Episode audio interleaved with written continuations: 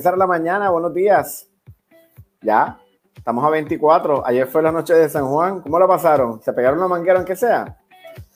Bueno, como siempre digo, siempre puede ser peor. Entonces levantarse, tener que ir a San Juan y encontrarse con que el expreso 52 de dirección de Caguas a San Juan está cerrado por un choque. Ah, María. Esperemos que no sea nada lamentable. El accidente ocurrió, probó, el accidente provocó que el cierre de todos los carriles a la altura del centro comercial señorial Plaza en Coupey.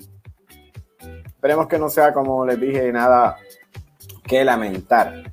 Y mientras tanto, ¿qué tenemos para hoy? Hoy otro programa de eso bien divertido, variado, entretenido, lleno de, amigos, conocidos, gente que siempre están para aportar conocimiento eh, y mucha información. En, un ratito vamos a estar conversando con la optómetra Sandra Vélez Colón y sobre las condiciones oculares que provoca el polvo del Sahara, de toda esta situación que parece que uno tiene arenilla. Eh, también vamos a hablar con Rocío Arroyo, ella es la autora del libro eh, Viajando en el tren del autismo. ¿Y, ¿Y, qué vamos a hablar con ella? Bueno, el rol del cuidador, que es tan importante eh, pues con nuestros niños. Además, vamos a hablar sobre musicoterapia, algo que nos encanta y que cada mañana comenzamos con una canción. Pues, Cindy Beth Pérez se va a conectar para hablar sobre la musicoterapia en Puerto Rico. Y como el miércoles, todos los miércoles, hablamos con clasificados online buscando alternativas. ¿Y, y qué es esto de servicio en minutos? Cuando tú necesitas las cosas ahora, ellos tienen servicio en minutos clasificados online. Además, Sharon Hernández. ¿Quién es Sharon Hernández? Vamos a estar hablando sobre la búsqueda de empleo a través de la herramienta de LinkedIn. ¿Estás en esa? Pues esta es una gran oportunidad hoy para conectarte, compartir, darle share a las mañanas con Joel Rivera. Gracias por estar ahí y ser parte de este interesante proyecto de radio visual. Con esto damos inicio a nuestro programa. Buenos días.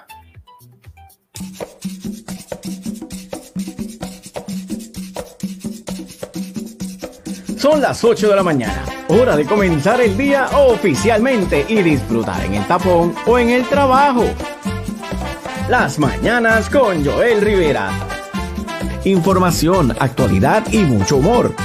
Conéctate a nuestro Facebook, Las Mañanas con Joel Rivera. Sintonízanos por Tuning Radio en 11Q Radio 1140M. Este programa es una producción de Isabel Hernández para Grupo Meta. Síguenos en Facebook.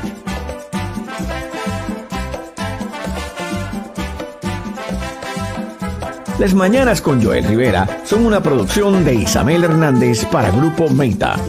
Sintonícenos de lunes a viernes de 8 a 10 de la mañana. Para más información y auspicio del programa, visita Grupo Meta en Facebook. Infórmate y goza todos los días en las mañanas con Joel Rivera. Bueno, yo también, porque hoy es 24, miércoles, ya se ha disipado un poco todo lo que es la, la bruma, el polvo, la arena. y anoche yo veía las estrellas y todo. Tal vez era el cansancio, ¿no? Pero, pero ya estaban saliendo. Lo primero que hago en las mañanas, pues darle chear a las mañanas con Joel Rivera. No lo has hecho, yo lo voy a hacer ahora mismo.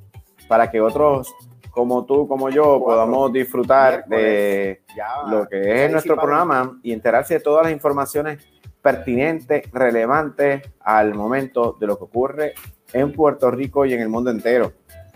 Eh, ahora mismo yo estoy entrando a mi página, te estoy dando share, así que tú también puedes entrar y darle lo mismo antes de que nos conectemos con nuestros amigos invitados. Ahora mismo lo estoy añadiendo a mi perfil, Joel E. Rivera, si me quieres buscar también, aprovecha. Y así lo hacemos, sencillito, fácil, ahí está mi nombre. bueno, y entre todas las cosas que están ocurriendo en Puerto Rico, mira, encuentran cadáver amordazado y parcialmente quemado en Gurabo, atropella, atropello de un muerto y tres heridos en Canóvana. Salimos a la calle y nos volvemos locos. Siguen aumentando los casos confirmados y probables de COVID-19. Cuesta más asegurar la calidad del agua con la sequía.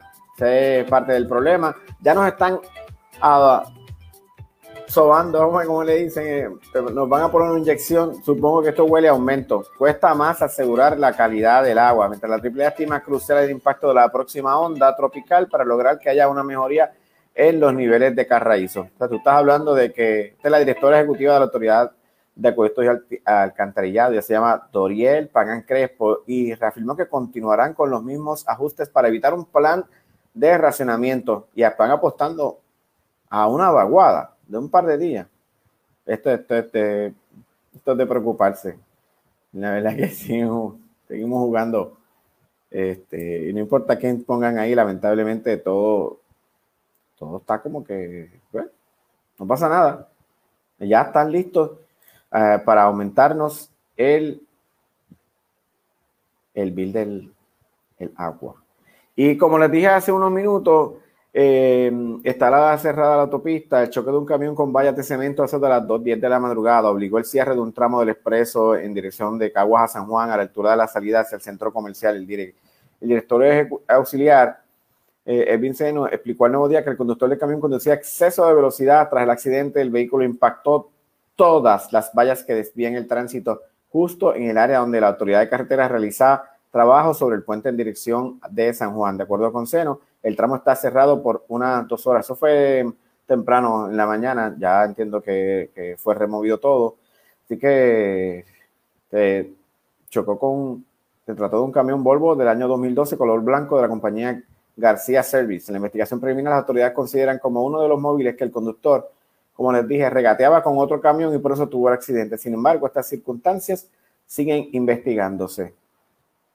A las 2 de la mañana, muchachitos jugando con un camión lleno de. bueno, bueno, bueno, bueno, vamos, no, no.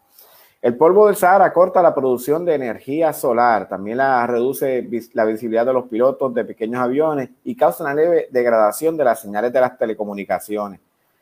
Wow, o sea que si usted ha estado confrontando y experimentando problemas con su teléfono, con su Wi-Fi, pues sepa que esto es parte de todo lo que trae el polvo del Sahara. Eh, y asimismo, esto también eh, trae problemas para la vista porque no nos damos cuenta salimos a correr, eh, nos afecta las vías respiratorias, pero sepa que, oye, por más que gafas que se ponga, eso no filtra el polvo que, o la arena que le está entrando a sus ojos. De eso vamos a hablar en breve con la optómetra Sandra Vélez, para que usted entienda que esto también es un problema, no es porque uno lo dice y me molesto contigo porque estás corriendo haciendo ejercicio en plena calle. Eh, dentro de la esta noticia, fallece el veterano periodista Luis R. Valera de Ponce. ¿Qué es la que hay? ¿Claque no claque? Esto es para amigos que lo escucharon por muchos años, por varias décadas, eh, hablando de las noticias de deporte. Muy triste y lamentable. Descanse en paz, Luis R. Valera. Y bueno, como le estaba diciendo, estábamos comentando de el problema que trae el polvo del Sahara a la vista. Esto no lo vemos. Bueno, en este caso, eh, ahora vemos las partículas cuando están acumuladas en muchos, pero durante años lo hemos visto que viene y va y no nos damos cuenta de que esto nos afecta eh, fatalmente la salud. Mejor vamos a conversar para, sobre este asunto para que nos dé un poquito de, de luz con, con Sandra Vélez. Ella es optómetra. Conversamos sobre las condiciones de los polvos del Sahara. Ya trabaja en Central Visual Eyes for You. Hola, Sandra. Buen día, buenos días a todos. Bien contento de que estés eh, con nosotros aquí. Eh, gracias, gracias. Gracias por la invitación. Sandra, la gente anda por ahí sin protección. El polvo del Sahara es más denso que nunca. Este año, como lo hemos visto y lo hemos hablado, ¿sabe? es el más denso en 50, 60 años que ha venido a Puerto Rico, que para esta época en verano siempre viene. Correcto. Este evento de la naturaleza, eh, podríamos decir que es un estado de emergencia, pues por la cantidad este, masiva de polvo del Sahara. Y es importante mencionar que este polvo del Sahara trae virus, bacterias, hongos, esporas, contaminantes, metales pesados. Y Ciertamente los pacientes que tienen problemas respiratorios son uno de los primeros que lo notan, pero también los pacientes que tienen problemas en la piel lo pueden notar y pacientes pues que eh, también tienen, eh, lo pueden notar en sus ojos porque podemos este, ver, entre otras cosas, conjuntivitis, mm. eh, podemos ver ojos rojos, podemos ver orzuelos, podemos ver blefaritis, que son infecciones que son alrededor de los párpados. Así que en lo que el paciente pueda, ¿verdad? En, lo que el público en general pueda eh, evitar el estar expuesto a estos este, contaminantes, pues es nuestra mejor recomendación. Pero en caso de que usted sienta alguna molestia, ya sea eh, cuerpo extraño, arena dentro del ojo, pues hay productos en el mercado para eh, subsanar ese tipo de molestia. Y entre ellos pues están lo que se llaman unas toallas desechables, que le decimos lip scrub, que son para limpiar la base de las pestañas. Eh, porque recordemos que aquí es que se va a acumular estos virus, estas bacterias. Y por eso también podemos ver los orzuelos, porque en la base de las pestañas, al taparse la salida de las eh, glándulas que nos dan eh, grasa, aceite a los ojos, se tapan y se forma entonces el orzuelo. Y también se forman las capitas que hay alrededor de las pestañas que le llamamos blefaritis. Así que la limpieza en estos momentos en esa área es bien importante y evitar tocarse los ojos. aprendimos ya. aprendimos ya con el COVID-19 que era importante no tocarse los ojos, pues yo creo que esa práctica la vamos a continuar porque sabemos que en los ojos, en las manos siempre nos llevamos eh, gérmenes, bacterias, virus a los ojos. Así que sí, este, una de las recomendaciones es este, no tocarse los ojos y en lo que sea posible, pues no eh, exponerse a este aire que sabemos que eh, este particulado está en todas las partes y es fácil de verlo hasta encima de nuestros carros, como los carros amanecen con ese polvillo. Así que nosotros ahora mismo si caminamos a través de, esta nube, pues estamos inhalando, eh, nos está llegando a nuestra piel, a nuestros ojos, este particulado que esta vez, como bien ha dicho, este, en 50 años es uno de los más fuertes que hemos tenido. Ujú. O sea que, que vemos cómo esto está trayendo otra serie de problemas bien serios, porque ahora mismo yo siento la sensación como si hubiera estado en la, hubiera estado en la playa y, y tengo arenilla en el ojo. Pero entonces, ¿cómo podemos Otra hacer? de las recomendaciones Ujú. Otra de las recomendaciones, pues sí, es utilizar gafas de sol, ¿verdad? Visera, este, gorra, sombrero. Eh, es tratar de evitar que este polvo nos llegue a esta área y se quede acumulado en la base de las pestañas. Sí, porque así- podemos evitar el, el- el polvo que viene con viento.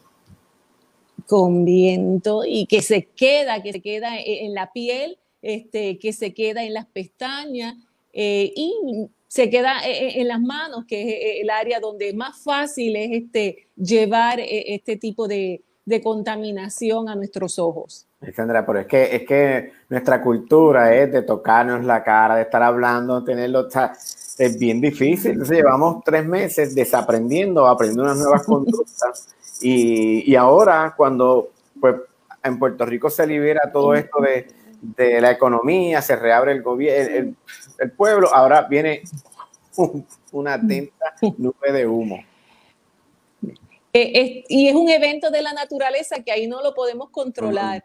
Claro. Pero sí podemos controlarnos nosotros mismos y, y llevar una mejor este, eh, higiene. Prevención. En este caso, yo creo prevención y yo creo que lo hemos aprendido ya en estos últimos meses, hemos aprendido la importancia de no tocarnos los ojos. Y esto, y esto es para aplicarlo siempre, siempre. Una de las cosas que yo este, en mi práctica, eh, que veo muchos niños, estoy todo el tiempo tratando de enseñarle eso a los niños, la importancia de no tocarse los ojos. Mm.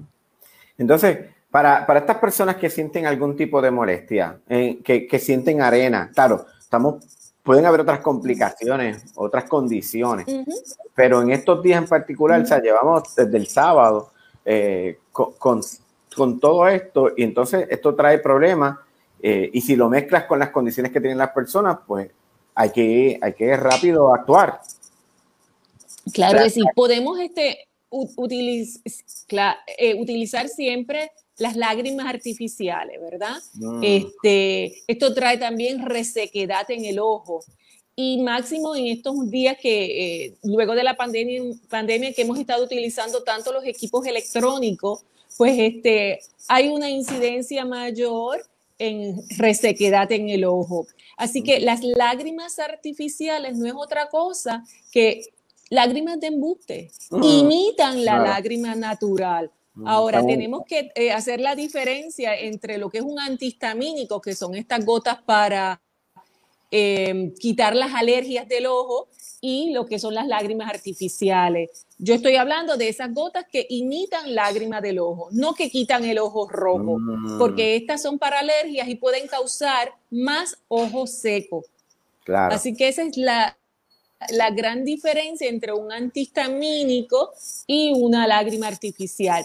Una lágrima artificial usted la puede utilizar hasta tres veces al día para mantener una capa de lubricante en el ojo y así sentir el ojo más cómodo y esa sensación de arena, de molestia en el ojo, de alivio va a sentir cuando utilizamos una lágrima artificial. O sea que Si el yo puedo problema usted es inferir este- que, que una recomendación sería que cuando vaya a la farmacia, en vez de coger las primeras gotitas que estén en el counter, hable con el farmacéutico, él le va a orientar y le va a explicar cuál es Definitivamente. usted Y le va a explicar la diferencia entre una lágrima artificial y un antihistamínico. Claro que sí. Este, en estos momentos eh, es, es bien importante si el paciente siente esta molestia continua, pues entonces vamos a visitar este, a su doctor para que le dé, haga un, un examen visual, evalúe, haga una evaluación ocular y entonces dé las recomendaciones correctas a su problema. Entonces, eh, en el caso de, eh, de los optómetras en Puerto Rico, todos están trabajando, todo, esto es por cita, ¿cómo, cómo se hace cuando hay problemas en los ojos?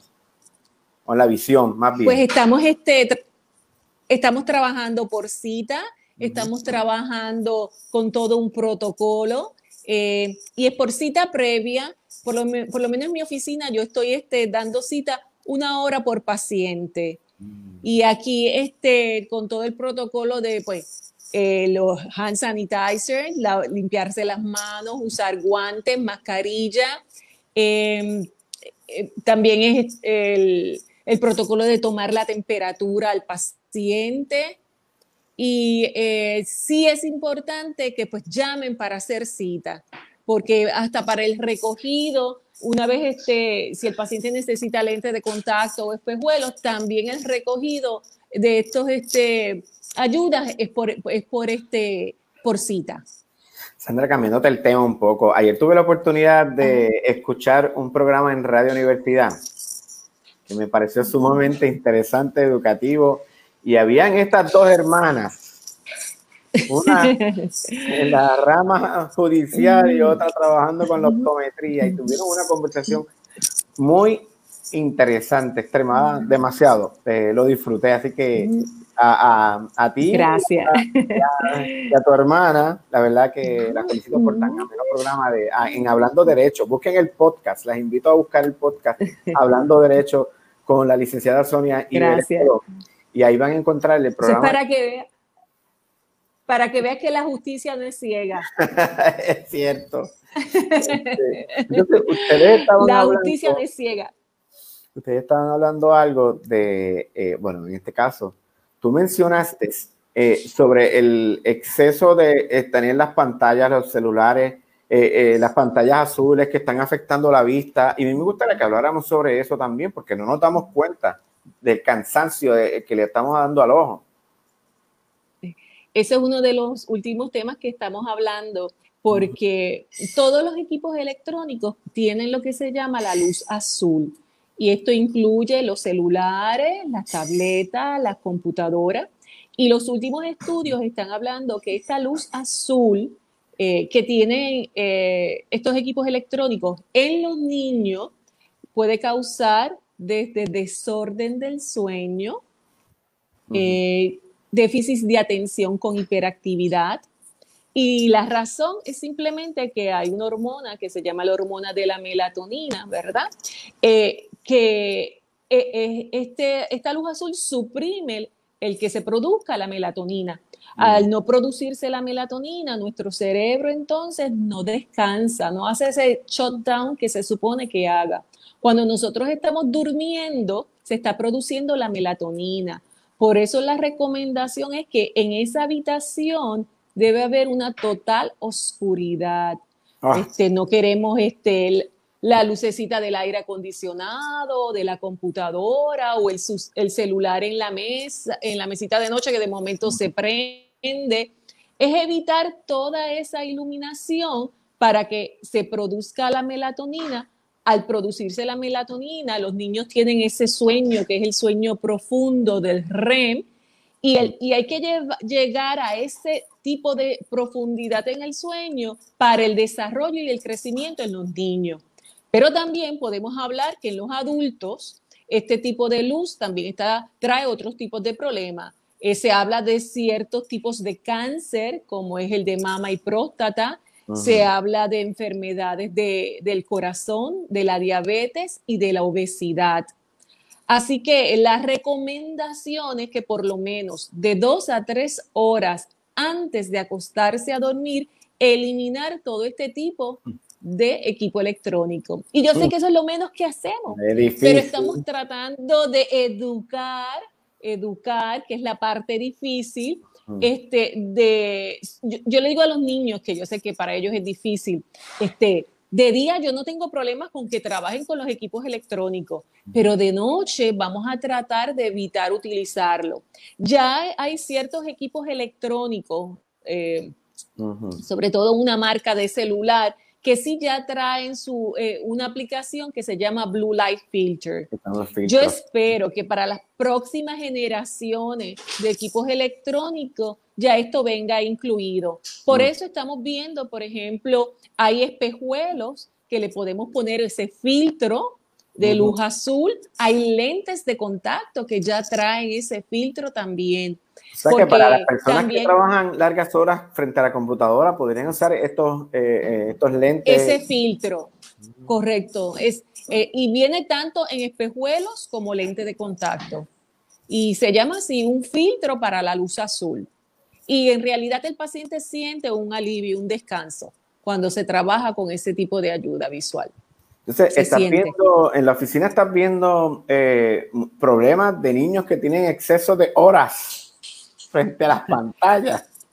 Yo, yo le puedo mencionar que yo he tenido tres mamás que me han dicho, doctora, niños de 13, 14 años Ajá. que están hasta las 2, 3 de la mañana con sus equipos electrónicos y luego no pueden dormir y me dicen las mamás, yo he estado utilizando melatonina porque la melatonina uno la puede conseguir en estos este, lugares de productos naturales y me dicen, yo he comprado melatonina para que mi niño duerma. Y yo digo, mamá, simplemente quítale la tableta, quítale el celular y vas a ver una diferencia en cómo ese niño va a dormir toda una noche. Es Y está comprobado. Sí, definitivo. Es difícil, pero hay hasta programas en, en- en la, en los celulares que se llaman los parent control, que Mm. les ayuda a los papás a que eh, estos niños, pues hasta cierta hora vamos a trabajar con este equipo electrónico. Es educar, y yo sé que es parte difícil, pero lo tenemos que hacer porque todos estos tipos de problemas son acumulativos. No es que yo hoy uso el celular, uso la computadora y mañana tengo este problema. Esto muchas veces se ve luego de un tiempo. Así que este, la parte difícil es la parte de educación, así que vamos a tratar de, de ayudar a, a los padres y es, es esto mismo que estamos haciendo, hablándolo, diciéndolo, explicándolo, porque es- realmente es importante. En, en el caso de, de la clínica eh, de Centro Visual Eyes for You, ¿dónde están localizados? Pues eh, es en la calle Calaf. La calle Calaf es el, ¿sabe dónde está la nueva tienda Burlington en Plaza Las Ah, Américas? Sí. Entre, entre Burlington y Pueblo, en ese pequeño centro comercial, allí hace 20 años estamos trabajando dándole servicio a, a- a nuestro pueblo. Estás en el medio de todo. Accesible En el medio de todo, bien accesible, bien fácil de llegar Entonces, y cuando con buen llegamos, área de estacionamiento. Bastante. Cuando llegamos allí, entonces, ¿qué, qué, qué podemos esperar de, del centro? Pues allí, eh, además de trabajar este, lentes de contacto, eh, trabajar eh, el área de, de óptica, también tenemos este, un área que trabajamos con fondo de ojo, una cámara para poder ver el, el ojo por dentro y así poder hacer mejores diagnósticos de enfermedades en el ojo. Trabajamos también con un campo visual, aquellos pacientes que tengan problemas, este, usualmente el paciente que le da mucho dolor de cabeza, pues este, le hacemos estos campos visuales porque hay que descartar si hay algo, algún tumor, algún problema, y el campo visual nos ayuda a eso. También este, trabajamos con niños con eh, problemas de acomodación, de enfoque, con terapia visual. Así que dentro de la oficina hacemos otros tipos de trabajo de optometría, buscando siempre el bienestar de la salud ocular primaria de nuestro paciente. Eh, yo siempre le explico al paciente qué es salud ocular primaria. La primera queja, la primera molestia que usted tiene en sus ojos, usted siempre va a visitar a un optómetra. Y de usted, de yo encontrar que usted tiene algún otro tipo de optómetra, yo siempre trabajo con referidos. Así que yo tengo un trabajo con los neurólogos, eh, trabajo con los endocrinólogos. Eh, recordemos que en nuestra población es, eh, hay muchos pacientes que tienen problemas de, reti- de re- eh, diabetes y la diabetes nos causa retinopatía diabética.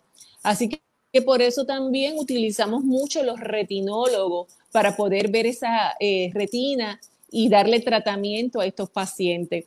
Así que eh, la salud ocular siempre se ha dicho que los ojos son la ventana, ¿verdad?, del mundo y que por el ojo vemos otras enfermedades. Y en ocasiones así es, poder diagnosticar, por ejemplo, una eh, esclerosis múltiple, muchos de esos síntomas aparecen en la visión. Eh, poder diagnosticar una diabetes muchas veces aparece en la visión o una alta presión o problemas hasta del corazón o colesterol los podemos ver a través de eh, reflejándose en la visión. Bueno, ahí está. Estamos conversando con Sandra Vélez de, del centro eh, Visual Eye for You. Están localizadas, como ya dijo, en Plaza Las Américas, entre el pueblo y el Burlington. Eh, así que hay que preocuparse por la vista, hay que tener mucho cuidado y no esperar. En el caso de la vista, uno no espera, uno simplemente se chequea y si tiene la oportunidad de ir a un lugar que lo van a atender de maravilla y van a buscar la mejor forma de que usted salga ahí con esa vista, cuidándola siempre, pues entonces eh, visite Centro Visual Eye for You. ¿Hay algún teléfono o están en Facebook? Sí, 767-8043.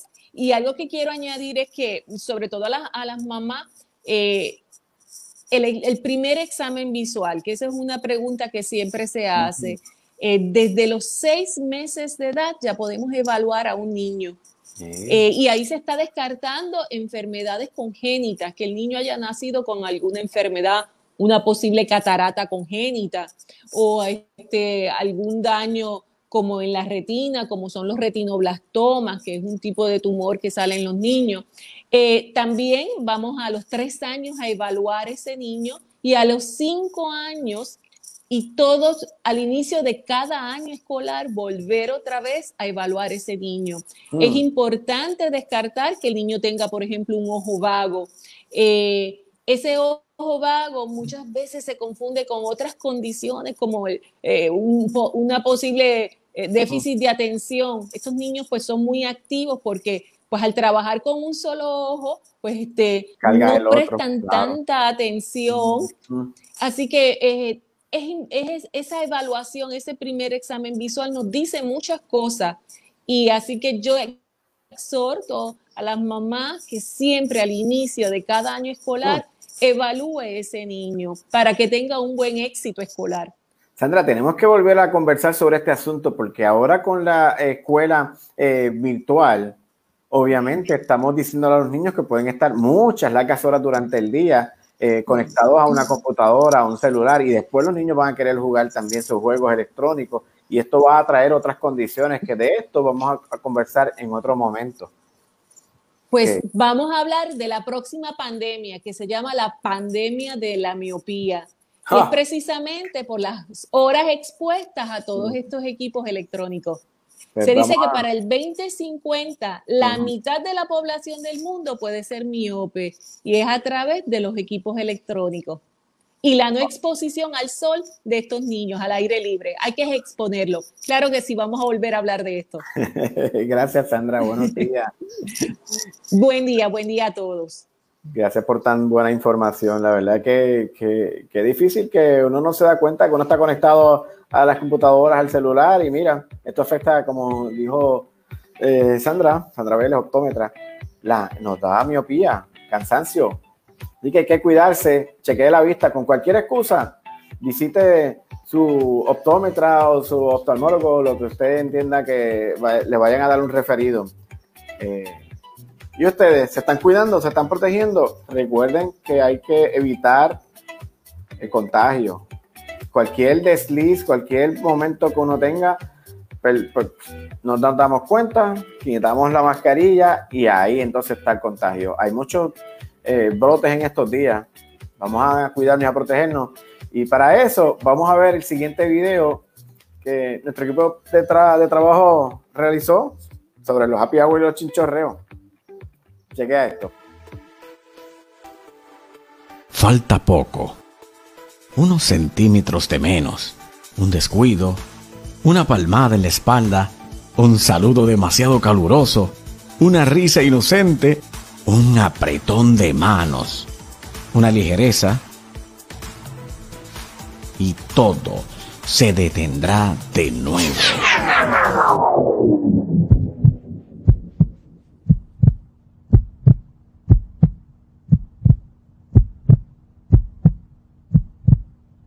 COVID-19 se combate en hospitales, pero sobre todo fuera.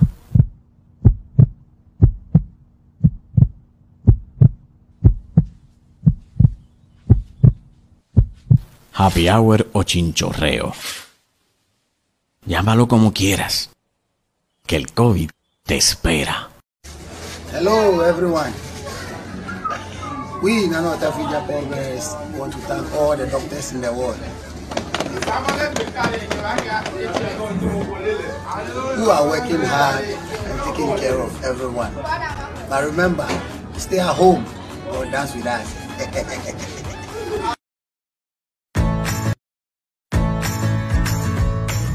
El 14 de marzo es el Día Nacional de las Papitas Saladas. En Norteamérica se consumen 1.5 billones de libras de papitas saladas cada año. Pero no siempre fue así. Para el año 1853, un cocinero de la ciudad de Nueva York inventó las papitas saladas casi por accidente. Su nombre, George Crumb. Al principio, las papitas eran bastante gruesas, hasta que un cliente le sugirió que las cortara más finas y puso al cocinero en el camino de la fama. La propuesta fue un éxito. El restaurante de Chrome, Moon Lake Lodge, se llenó de críticos culinarios que disfrutaban un manjar irresistible. Papitas tan finas como el papel, fritas en su punto y con la justa sal. En 1920 apareció la peladora de papitas mecánicas, lo que permitió aligerar su elaboración y facilitó que dejaran de ser una delicia exclusiva de pocos para convertirse en una comida popular. El primer sabor que se le añadió a las papitas fue el sabor de barbacoa.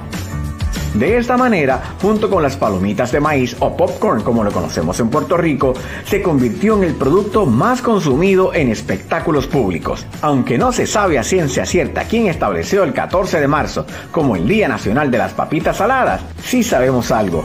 Es imposible comer solo una. Escuchas Las Mañanas con Joel Rivera y Oscar Guerrero.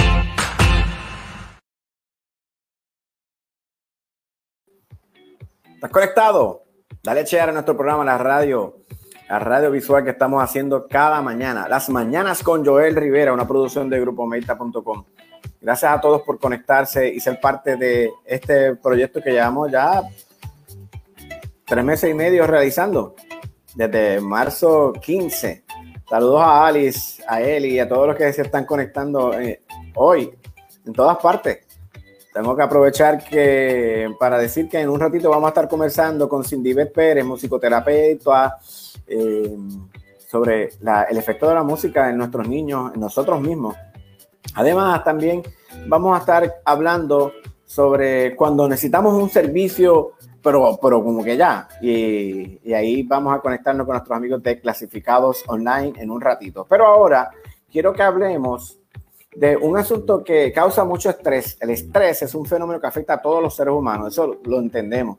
Constituye un, elemento central y necesario en nuestra vida, ya que nos prepara a nivel fisiológico y psicológico para adaptarnos a los cambios del ambiente. Pero ¿qué pasa cuando tenemos un niño con autismo? Que esto también nos da mucho estrés porque tratamos de entender y no sabemos cómo, cómo podemos lidiar. Primero tenemos que calmarnos nosotros para entonces poder ayudar a nuestros niños.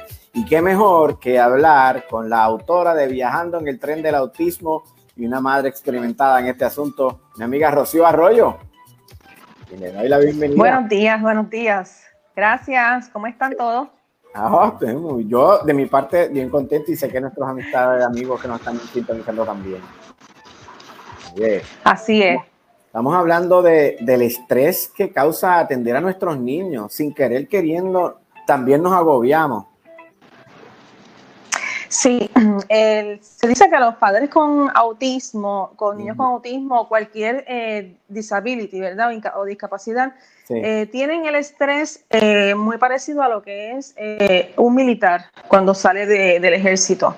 Lo dice en todas partes de verdad de los estudios en internet, lo pueden buscar eh, y eso es parte de lo que es o sufre un cuidador, eh, una persona que está constantemente verificando que la otra persona esté muy bien, pero se olvida sin querer de sí mismo. Y entonces, ¿cómo podemos ayudarlos? Porque, pues, no todo el mundo tiene la paciencia, o hay momentos del día en que nosotros podemos ser lo- los más, oye, no tiene nada que ver con amor, pero también nos expresamos. Totalmente. Si tú tienes, escribiste un libro que precisamente tocas en algún momento este tema. Sí, casualmente un capítulo del libro ta- trata exactamente de cómo eh, la ansiedad, el estrés y la depresión ataca a no todos estos padres, pero la mayoría de ellos, sin darse cuenta, eh, caen en estas condiciones porque estamos tan expuestos día a día a, a lo que va a pasar con nuestros niños, nos olvidamos de nosotros sin querer y cuando venimos a ver tenemos síntomas que parecieran, en mi caso fue un síntoma como si fuera el flu, ¿verdad? O una influenza, y así fue que comenzó el estrés a lo que se llama somatizar en el cuerpo, que es más que nada dar síntomas en tu cuerpo, dolor de huesos, fiebre, y yo creía que lo que tenía era una monga. Wow, pero no era cierto. No, no era cierto. Cuando fui a atenderme con, una, con un doctor, ¿verdad? Eh, para la famosa monga, lo que tenía era el comienzo de una depresión y de una ansiedad eh, severa con estrés, eh, pues por tantos años de estar dedicada en esa búsqueda para ayudar a mi hijo, pues eh, se reflejó luego un buen día. El cuerpo es sabio, Joel, el cuerpo te avisa. Y Ujú. así mismo fue, comenzó a dar síntomas y, y fue sorprendente porque yo no pensé jamás que yo iba a, a caer. Uno siempre piensa que uno es No, pero fuerte. y eres una mujer fuerte y que, y, que, y que como uno dice, de la cara para afuera, que todo el mundo piense, yo estoy, yo estoy normal, yo estoy nada me afecta, aunque esté destruida por dentro. Pero, pero realmente entonces te empezó a afectar todo lo que está pasando, no solo contigo, sino con lo que está alrededor. Sí, en aquel entonces, eh, fue hace ya como 10 años que ocurrió. Eh, ya yo venía trabajando con mi hijo hacía como tres años corridos en visitas médicas, terapias eh, y, y etcétera, ¿verdad? Diferentes eh, doctores que uno tiene que visitar y los papás que tienen niños con autismo pues conocen de esto eh, y de otras condiciones. Y luego de esos tres años corridos, tres años y medio, comenzaron estos síntomas y por eso mismo yo decía, pero qué raro, eso es que el sistema inmunológico bajó y me agarró una monga. Ah, no, claro, porque Eh. somos rápido, googleamos y nos convertimos en doctores. Claro, entonces yo pues dije, no, que voy a necesitar yo un doctor para nada, si yo soy una mujer fuerte y, y lo que estoy es levantando mi familia, levantando mis hijos. Y cuando voy a este doctor, me dice, no, mi amor, lo que ocurre es que tu cuerpo recibió tanto estrés que un buen día dio shutdown y dijo, no más. Y te avisó de que necesita un break o un descanso. Necesitas atenderte, hacer ejercicios para ti, ¿verdad? Físicos, ir a la playa, ver, ver diferentes escenarios, no estar en tu casa todo el tiempo pendiente de terapias. O, de O sea que literal, para entender algo, Rocío, tú estabas montada en el tren del autismo sin parar. Exacto, mi tren no paraba. Eh, yo me bajaba de las, en las estaciones de los diferentes tratamientos, ¿verdad? Del tren, me subía, volvía a la próxima estación. Yo, a la vez que asumí la, la ¿verdad? La, la encomienda de, de atender a mi hijo, no paraba. Y eso es lo que hacemos la ¿Por, mayoría por de qué los padres. dices, espera, un paréntesis, ¿por qué tú dices Sí. cuando decidiste asumir el rol full? Sí, porque cuando te dan el diagnóstico de un autismo, por ejemplo, en tu hijo, muchas veces al principio eh, hay padres, ¿verdad? Que, y no los juzgo, que se sienten en una negación total y hasta que no es el momento en que toman acción, en que dicen, ok, me voy a montar en el tren del autismo y voy a ir a cada estación a atender a mi hijo, es que entonces eh, comienza el proceso de, la- de- de que ese niño, ¿verdad?, adquiera nuevamente lo que, lo que ha perdido. Y entonces una vez ya tú entendiste que tú tenías que asumir el rol, no solamente asumirlo, sino ejecutarlo, entenderlo por el amor que, que, que sientes por tu hijo, entonces empieza todo el proceso. Estamos hablando de del cuidador, del rol del cuidador. Tú atiendes a todos, pero nadie te atiende a ti.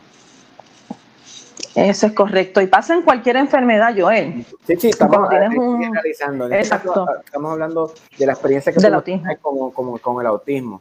Pero estamos hablando del tema Sí. porque, en efecto, eh, eh, las personas que están en condiciones que, ¿sabes?, de- en cama o que tienen alguna condición de salud mental, es bien difícil atenderlo.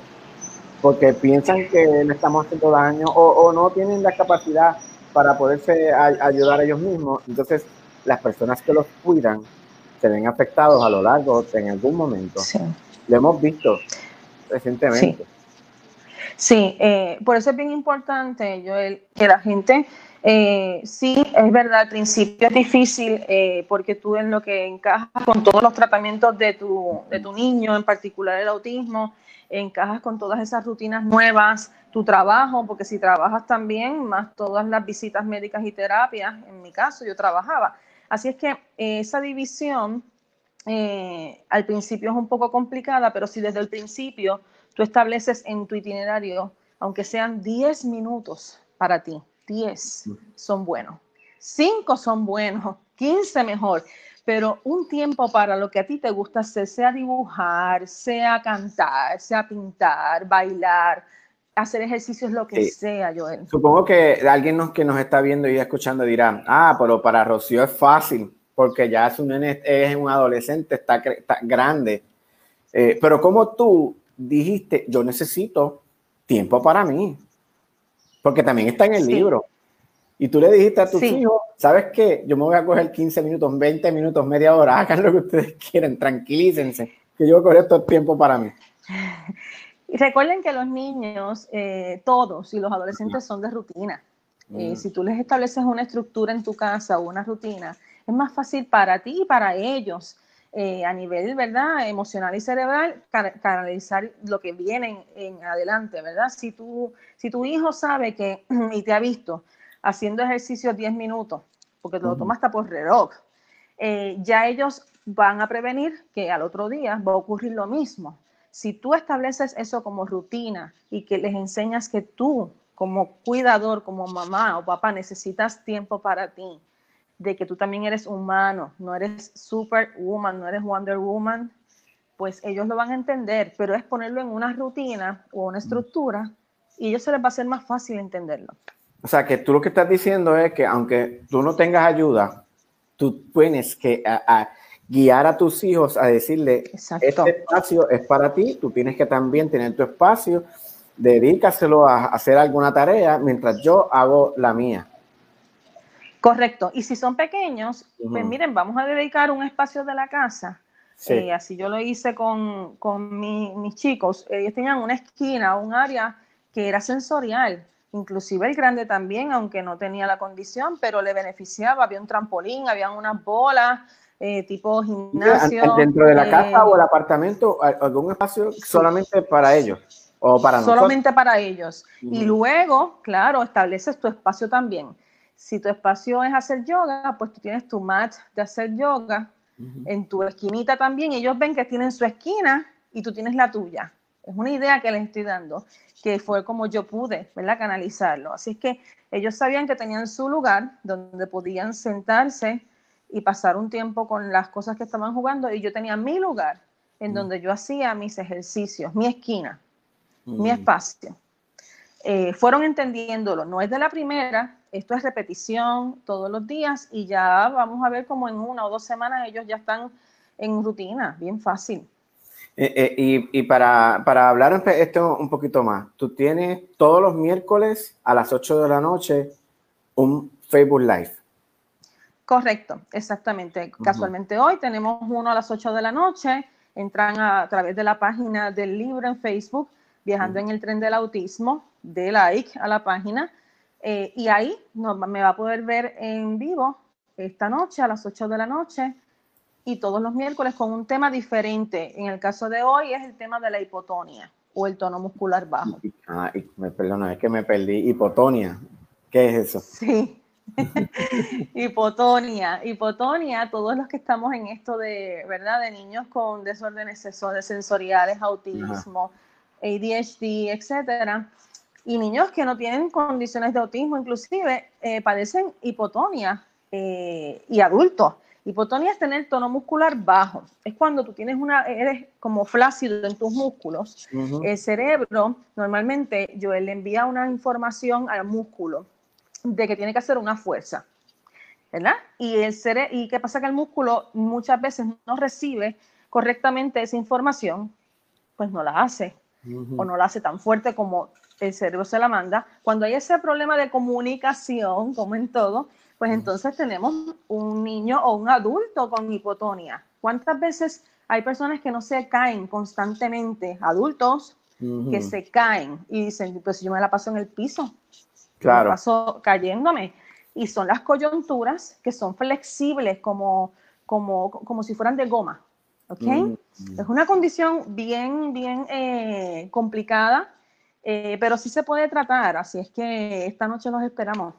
Pues invitamos a todos a que visiten Viajando en el Tren del Autismo, este es el, en Facebook, y ahí van a encontrar información relacionada a, pues, obviamente al autismo, pero también eh, a otros temas que, como este que estamos hablando, que no solamente afectan a unos niños o a otros, eh, le van a pasar bien, yo sé, yo lo he visto, ahí está eh, Rocío Arroyo, que está dispuesta y disponible para ayudar a todas esas mamás, papás que tienen dudas, se conecta mucha gente, visto que gente de, de Guatemala, Perú, Canadá, que, se, está haciendo Sí, una comunidad eh, interesante. Una, una comunidad muy variada, eh, eh, muy buena de padres y madres que pues van con el mismo fin, aunque vivamos en diferentes países, ¿verdad? Eh, todos tenemos el mismo fin, que es apoyarnos y ayudar a nuestros chicos. Eh, y esa es la idea del live o la transmisión en vivo todos los miércoles, que toquemos temas eh, que sean relevantes de la condición. Y ojo, Joel, no soy doctora ni terapista, pero soy mamá que pasé por una experiencia con mi hijo. Escribí un libro en donde pues expongo la experiencia para que las personas pues simplemente lo lean y vean en qué les parece igual o parecido y puedan ayudarse. Ahí lo tienen. Rocío Arroyo, hoy a las 8 de la noche busquen Viajando en el tren del autismo o también aquí a través de las mañanas con Joel Rivera. Vamos a ver la, la imagen para que eh, de lo que el arte que ustedes están trabajando, eh, de la hipotonia, hipotomia, hipotonía. Ay, Dios mío, mira yo. Hipotonia. Me Ay, el que quiera adquirir el libro puede entrar en Amazon. Eh, Sí. Lo van a tener en versión papel y versión Kindle también. Perfecto. Oye, Rocío, gracias por este momento para tratar de entender todo lo que ocurre con nuestros niños y sobre todo con los cuidadores, que busquen ayuda. Sí, que- que no están solos. Es simplemente, como decía, el que no llora no mama, tiene que hablar, tiene que comunicarse. sí. Gracias por ser parte de esas personas preocupadas por otras. Gracias a ti, cuídense. Bye. Bye, bye, bye. Visiten ahora mismo la página de, de Rocío Arroyo, Viajando en el Tren del Autismo, y van a encontrar todo este tipo de información. Como saben, la música es importante para todo lo que hacemos en nuestras vidas, eh, es un plus. Eh, particularmente en nuestro programa, siempre tratamos de, de poner un poquito de música. Eh, cada programa lo iniciamos con alguna canción donde algún grupo está eh, fomentando o uniéndose para hacer buena música, ya sea en coro, gente de todas partes del mundo. Y lo disfrutamos grandemente. Cada programa lo iniciamos con eso. Así que estamos hablando de los beneficios de la musicoterapia y qué mejor hacerlo con Cindy Pérez de Musicoterapia Puerto Rico. Cindy Saludos. Muchos saludos, gracias por esta invitación. Y oh, igual, por fin se nos da, llevamos algunas semanas por tratando de conversar, pero hoy finalmente podemos hacerlo. Te encanta la música y decidiste meter todo ese conocimiento, toda esa pasión que tienes en la música para el bene- beneficio de los demás. Cuéntame qué es musicoterapia. Pues mira, comenzamos con explicar la definición de musicoterapia según la Asociación eh, Americana de Musicoterapia. La musicoterapia es el uso de la música o los elementos musicales, entiéndase ritmo, volumen, timbre y muchos otros más. Eso utilizándolo en un, un espacio terapéutico para poder lograr metas no musicales. Entiéndase que cuando estamos trabajando en la musicoterapia, nuestra meta no es que la persona aprenda música, ¿verdad? Ajá. Son metas terapéuticas. Esas metas terapéuticas van a ser trabajadas dentro de un plan de intervenciones que es hecho por un musicoterapeuta acreditado. Y eso es bien importante porque como en Puerto Rico no se conoce mucho lo que es la musicoterapia, hay personas que cualquier cosa le llaman musicoterapia, pero la musicoterapia eh, ocurre dentro de un espacio terapéutico con un, ¿verdad? la intervención terapéutica con un musicoterapeuta, ¿verdad? Ujú. acreditado. Entonces, lo que se utiliza la- para lo que se utiliza la musicoterapia es ya sea para re- rehabilitar, para aliviar algún tipo de síntoma. eh, y unos ejemplos de eso es, por ejemplo, rehabilitar movimiento, rehabilitar el habla, ¿verdad? Estaba escuchando a, a la persona anterior a la mamá. este, voy a estar leyendo ese, ese libro que me parece un recurso sumamente maravilloso. Eh, así que se trabaja mucho, mucho y hay mucha investigación con niños con autismo. ¿Por qué? Porque hay una gama de necesidades que se trabajan como rehabilitación física, ¿verdad? Hablamos de la hipotonía, pues también se trabaja el habla, rehabilitación del habla, no solo en los niños con autismo, con problemas de lenguaje, hasta con también los pacientes que tienen eh, afasia, los diferentes tipos de afasia. Eh, también se alivia el dolor, se procesa el duelo, ¿verdad? El punto es que se trabajan metas que, que al final, la meta final es que la persona se sienta bien, se sienta íntegra, se sienta mejor. Oye, es que tú, tú hablas de la musicoterapia, hasta cambias y te relajas. Sí, si me dejan, estamos hasta mañana. Me Cambia apasiona grandemente. Me apasiona grandemente la musicoterapia y, y el ver, el ver lo que ocurre con la musicoterapia eh, es para mí es un privilegio. Eh, no sé si puedo compartir algunos ejemplos. Por favor. Sí. Eh, pues ahora mismo yo trabajo en mi práctica privada. Mis, mis clientes privados y también trabajo en el Hospital Lima San Pablo. En el Hospital Lima San Pablo trabajo con una buena gama de, de pacientes, pero particularmente con pacientes de stroke y de neuroquirúrgicos, ¿verdad? ¿De Que han tenido stroke? stroke son los, las apoplejías, los derrames cerebrales. Ok.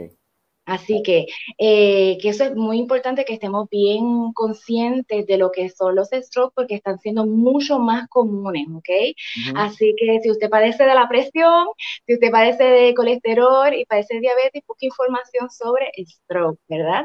Eh, así que muchos de estos pacientes lo que ocurre, Joel, es que hay, hay dos tipos de, de stroke y dependiendo dónde en el cerebro ocurre el stroke va a ser el, el tipo de daño que la persona va a tener. Así que muchas veces, y una de las cosas más comunes es que la persona va a tener afectada un lado de su cuerpo. Si el stroke es en el lado derecho del cerebro, pues entonces el lado afectado va a ser el contrario y viceversa. Así que en musicoterapia eh, trabajamos desde esa parte de rehabilitación física, de, del movimiento, eh, de la fluidez del movimiento, eh, hasta también la parte del habla, ¿verdad? Las personas que pierden el habla porque tienen daño en, en, en el área del lenguaje, pero sin embargo pueden hablar cantando. Entonces se utiliza eso para reentrenar a la persona, reentrenar al cerebro. Yo, yo les explico a los pacientes que es como tomar unos cables y conectarlos por otro ladito para que puedan entonces funcionar. Pero también está el aspecto que la gente no habla mucho, pero también el aspecto que es el aspecto espiritual, ¿verdad? De cómo nosotros nos sentimos, cómo procesamos la enfermedad, cómo procesamos, eh, y esto me lo encuentro mucho, ¿qué me pasó? ¿Por qué me pasó esto a mí? Eh, y muchas personas jóvenes también pasando por este tipo de situaciones médicas, cáncer, tumores cerebrales, ¿verdad? Y, y procesamos esa parte también en conjunto. Y cuando uno ve, ¿verdad? Eh, que una persona, por ejemplo, que no podía hablar nada, de repente se escucha a sí misma decir su nombre y ver los ojos que abre y le brillan y quiere llorar de, de la emoción, eso para mí es una satisfacción sumamente grande. Una persona que está confu- confusa, eh, ya sea por, por la condición médica o por estar en el hospital mucho tiempo, estar en el ICU, ¿verdad? En cuidado intensivo.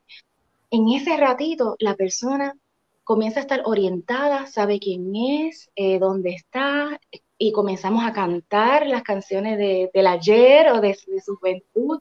Ujú. Así que por eso me apasiona tanto. Cada vez me, me apasiona más, cada vez amo más, porque veo el resultado. Oye, y el de- resultado relativamente rápido. en, muchas, en muchos casos sí, en muchos casos eh, el resultado se comienza a ver desde ese momento en que se establece, yo digo, la relación terapéutica. Que la relación terapéutica es sumamente importante, donde esta persona se siente en confianza para decirte qué realmente es lo que se está sintiendo. Desde ese momento comienza el cambio. Y muchas veces cuando he tenido la oportunidad de ver a ese paciente seguido, ahí es que uno dice, wow, qué, qué maravilla, desde no hablar, he tenido pacientes que tienen eh, lo que le dicen, no, esta persona tiene afasia global, o sea, no habla, no nada, a la persona poder hab- hablar palabras, por lo menos de una sílaba o dos sílabas, Eh, de personas no poder moverse, a de repente poder levantar la mano. Eh, así que eh, siempre, siempre lo ideal siempre sería una, que hubiese continuidad, pero en mu- muchas, muchas ocasiones se ve desde esa primera visita. Entonces, tú, tú trabajas no solamente, o sea, con todo tipo de, eh, de público, edades en general, o sea, niños, adultos, ancianos. Así es, desde personas, em, niños que no han nacido, ¿verdad? Embarazadas, Ah, sí, también se trabaja, ya sea con el, el proceso eh, de lazo, de formación de lazo con ese bebé, eh, de las expectativas, ¿verdad? Que la- esa madre pueda tener. Ah, pues, pues, Eh, ¿algo- alguna, alguna terapia que le podamos decir a esas madres que, que están embarazadas. Porque eh, dicen, o sea, he visto que alguna gente le pone eh, audífonos en la, en la barriga, en la panza. ¿Eso funciona? Pues realmente no es necesario, no es No. necesario ponerle audífonos, porque el agua eh, amplifica los sonidos. O sea Así que que no- si lo hace, está bien, pero no es Podemos, el necesario. niño puede estar eh, escuchando gritos en vez de ruido, en vez de música. Pero lo- se, ha, se ha visto, ¿verdad? Y esto es- todo es, y la musicoterapia, algo bien importante de la musicoterapia, es que es basada en evidencia, Joel. Eh, no es eh, simplemente, ah, eh, pues algo que la gente se inventó por ahí. Todas las técnicas, todas las estrategias son basadas en evidencia y en muchos estudios. Y esa es la diferencia de personas que dicen que nos los vamos a encontrar. Eh, yo estudié música y yo estoy haciendo musicoterapia porque cuando yo toco la gente se siente bien. Eso no es musicoterapia. Acuérdense que la musicoterapia es basada en evidencia, Sí. tiene que estar dentro de un plan. Estamos hablando de una ciencia. Estamos hablando de una ciencia, exactamente. Y es una ciencia y también un campo eh, complementario de la medicina, ¿verdad? Sí. Eso es bien importante. Pero volviendo a las, a las mujeres embarazadas, y esto Mm. también es, es estudios que se han hecho, que eh, los mejores cambios que se observan en, en los bebés Ujú. es con lo que le llaman en inglés Song of Kin. Es las canciones que son importantes para mamá o para la familia, mamá, papá, tío. Esa canción que a ti te gusta mucho, esa es la canción que tu niño o tu niña o tus niños van a, a responder mejor. So, no tienes que buscarte una canción de nana. No, esa canción que para ti es especial, que te gusta mucho, que te inspira a ti, esa es la mejor canción para el niño. Y si supieras que eso lo he visto, lo he visto eh, en vivo, en, recuerdo, eh, vi este niño que tenía como dos, ni- dos días de nacido. Y eh, yo comencé a trabajar con este niño en, eh, en el NICU, y, que es intensivo neonatal, y voy donde la mamá en cierto momento que pude y la entrevisto, porque ella tenía unas canciones de niños que ella dijo, ay, pues yo le canto esta, esta, Hasta que le dije, pero ¿cuál es la canción que te gusta a ti? Que te gusta mucho. No digas que te digo Bad Bunny, yo perreo sola, algo así. Bueno, usualmente no es esa, porque es casi siempre una canción que, disculpa, eh, que está pasando por ahí su persona haciendo su, su agostito. Ah, está vendiendo, muy bien. Sí, vendiendo su pan, ¿verdad? Ah, Es qué bueno, para, para todos los envidiosos que no tienen esa oportunidad, eso es espectacular de, de, de la cuarentena, así que qué bueno, y lamento que no puedas ir a comprar el pan. Toda la pandemia vende su pan, vende su salami, vende su juguito. Bueno, eh, así que esta mamá, yo le digo, no, pero ¿cuál es tu canción? Ujú. Y ella me dice, bueno, mi canción es una que se llama Waymaker, ¿verdad? Ujú. Muchas personas la conocen. Y yo le digo, pues esa es la canción importante aquí. Y si Ah. supiera, Joel, la reacción de ese bebé, y ya yo había cantado otras canciones con él, canciones de niño y con canciones con mucho propósito para la terapia, pero en el momento en que yo canté esa canción, su reacción fue totalmente diferente. Wow. Estaba, estaba relajado, se veía relajado ese bebé, se veía tan feliz. Y así que yo empiezo a, tener esta conversación con mamá luego, diciéndole, mira, canté esta canción y esta fue su reacción. Y ella solía cantar esa canción y cuando ella estaba dando a luz, como le dio mucho miedo, empezó a cantar esa canción. Así que ese es mi, mi consejo para las mamás embarazadas. Busca esa sí, busca esa canción que te inspira. Y esta es la canción que, que- y que es importante para ti, que es importante para papá, para la familia. Esa es la canción que es la mejor canción para ese niño. Sí, Cindy, y en el caso de, de las familias que tienen algún niño con alguna disfunción, ¿cómo la musicoterapia ayuda?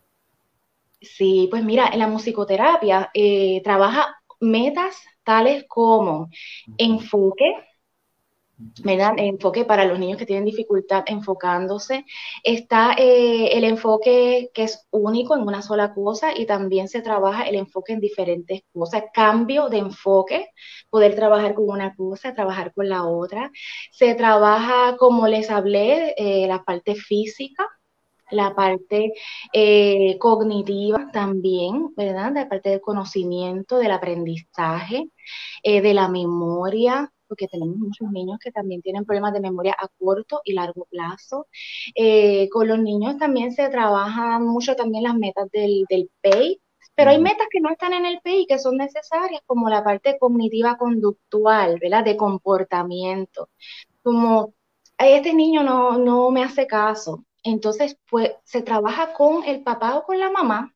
En Sí. ese caso, ¿verdad? yo trabajo mucho esa parte conductual, donde no solamente se trabaja la parte en la terapia, que básicamente es enseñarle el comportamiento que queremos al niño a través de la música, a través de, de los instrumentos, de tocar instrumentos y de diferentes actividades musicales, sino que también se tratan de hacer cosas, y- o por lo menos yo trato de hacer cosas que, que papá y mamá puedan utilizar con las mismas palabras, los mismos, ¿verdad? Lo que decimos cues, para que puedan utilizarlo en la casa y, y orientar a los padres para que en ese término de, de comportamiento, de cómo, cómo ellos pueden en casita replicar lo que se está haciendo en la terapia que es tan efectivo. Así que Y y una pregunta, eh, la, el tipo de música ayuda, porque siempre uno ponle, la, can- ponle música de Mozart al niño para que estudie mejor, pero eh, tú no le pones esa música y el niño se concentra con, con, no sé, con música trans, con electrónica, con otra cosa que no es lo que siempre estamos leyendo de música clásica. ¿Qué hay de Sí. eh, lo que pasa es que, y claro, eh, eh, recuerdo el tiempo que salió el efecto Mozart. Eh, nunca está de más escuchar ese tipo de música, ¿verdad? Nunca está de más porque eh, hay una complejidad en esa música eh, que, que es hermosa y que el cerebro trata de interpretar de muchas maneras. Eh, pero no solamente por escuchar la música es como una varita mágica, ¿verdad? Mm. Que, ay, escuché esta música, ya me volví inteligente, o escuché esta música, ya, no, t- tienen que haber algunos procesos que junto con la música que ocurren para que haya un cambio. Eh, por ejemplo, pues yo puedo estar sumamente estresada y poner una música bien relajante, pero si yo no me siento y respiro y me tomo ese tiempo, no va a haber ningún cambio si sigo dando vueltas por ahí. Así que con los niños se les puede poner ese tipo de música. Claro, para estudiar, por ejemplo, no se recomienda música con, con letras, ¿verdad? Porque si no, el cerebro pelea, ¿no? Entre la atención a la letra o le hago atención a la música o, o qué voy a hacer, pero tengo que hacer esto. Eh, hay, hay tipos de música que uno puede explorar con ese papá o esa mamá para ver qué puede ser mejor. Es escuchar música es mejor que tener la televisión prendida muchas veces. Así que, que como decía la primera invitada que tuviste, ¿verdad? El problema que está causando tanto eh, estar en, en la luz azul y en la televisión y en los celulares, pues entonces tal vez la música es como quiera sigue siendo un estímulo, pero no es un estímulo que va a interrumpir tanto. Pero no hay, lamento de- decirle, no necesariamente hay un- una canción que vayas a escuchar y que vayas a tener un cambio repentino. Se necesita un plan, se necesita ver cuáles son las necesidades y cómo vamos a lograr eh, suplir esa meta y esa necesidad.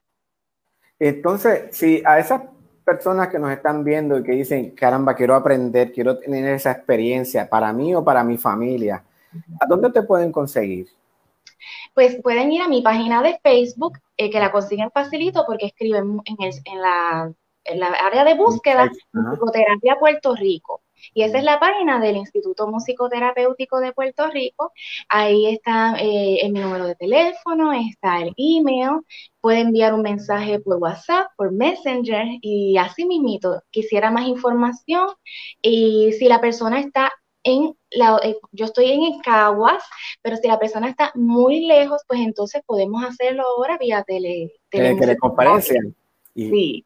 sí. Así que, y ese, ese es un, un tipo, se, se llama más de un tipo de consultoría Ajá. donde se trabaja para que la persona pueda seguir eh, practicando, ¿verdad? Lo- se le hace una evaluación, por supuesto, eso es importante, una evaluación, eh, luego se hace un plan y se dice, mira, este es el plan, esto es lo que vamos a estar trabajando.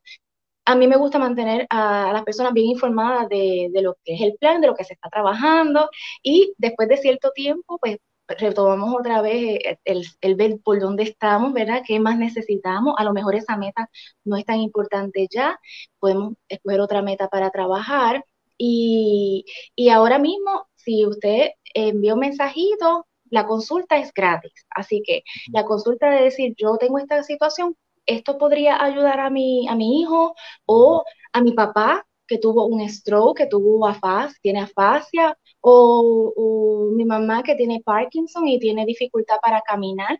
Y muchas veces ver a nuestros adultos mayores, esas cositas son bien importantes. Y son, aunque sean eh, teleconferencias como tú y yo lo estamos haciendo, ¿son individuales o pueden ser grupales con la familia? ¿Cómo, cómo se realiza esta terapia? Excelente pregunta. Puede ser individual y puede ser con familia.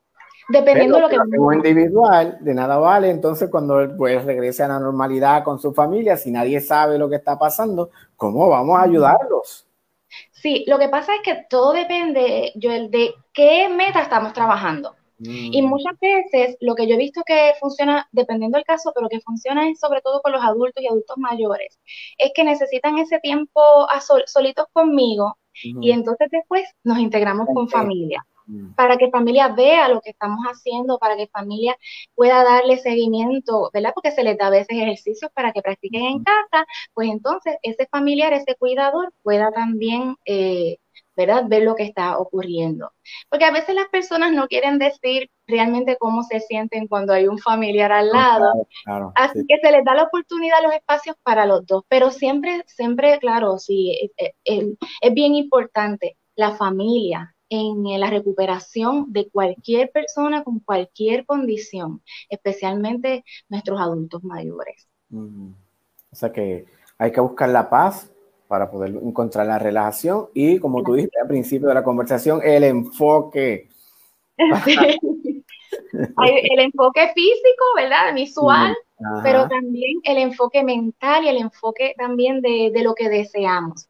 También trabajamos esa parte, del enfoque de lo que deseamos. Y de adentro para afuera. ¿Perdón? Desde adentro, se trabaja desde adentro hacia afuera. Exactamente. Trabajamos desde el pensamiento. Ok. Desde el pensamiento, cambiamos nuestro pensamiento para cambiar nuestros procesos neurológicos, para cambiar nuestros procesos inmunológicos y endocrinos.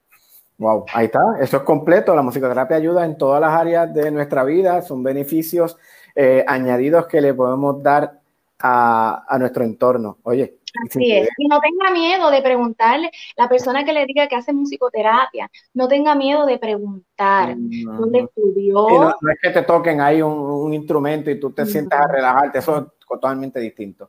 Exactamente. Pregunte dónde estudió y qué certificación usted tiene. ¿ok? Esas cositas son muy importantes. En Google Academy o en YouTube Academy.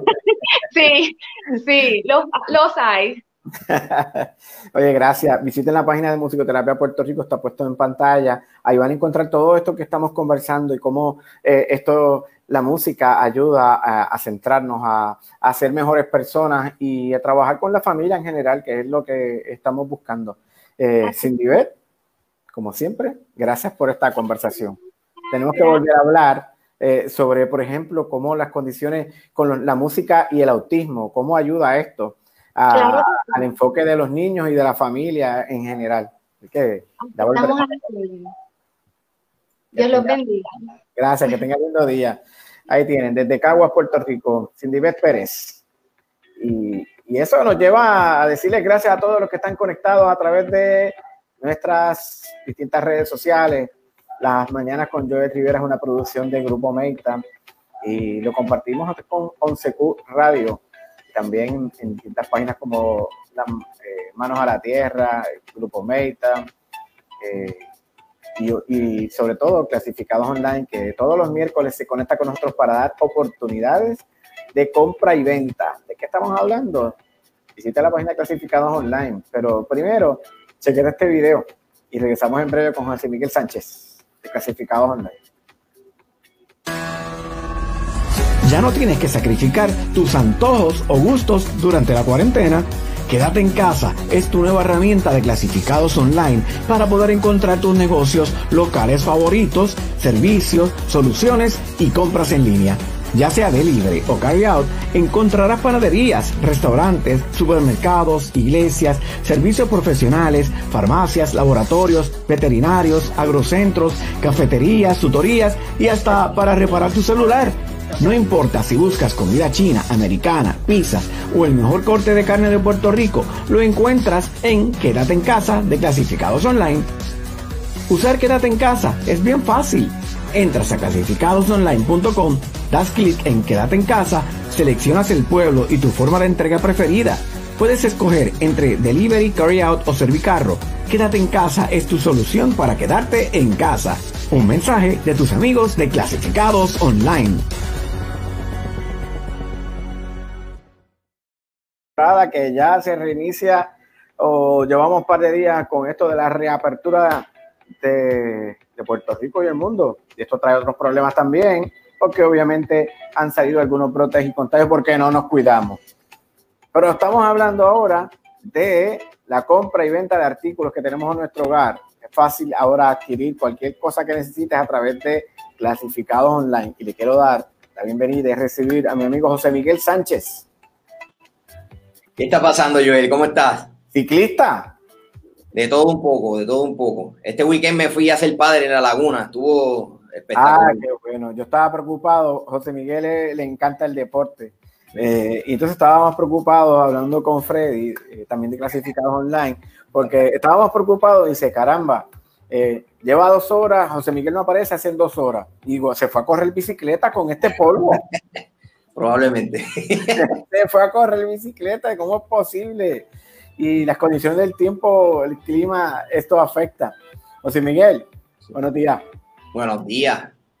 Joel, quería, quería, estaba escuchando el conversatorio que tenías con antes que, ahora. Sí. Y quería aportar un, un, granito de arena que cuando yo estaba en universidad, la música era bien importante para yo estudiar. Yo nunca fui diagnosticado con ninguna condición, porque nunca me llevaron a, Ajá. a ¿verdad? Al, al, psicólogo o lo que sea. O sea, que nunca te dijeron que era, tenías IDD. Era nada de eso. Ajá. A mí era, pues, me tenían que poner en deportes para liberar esa energía. para enfocarte. Sí, sí, sí, sí, sí.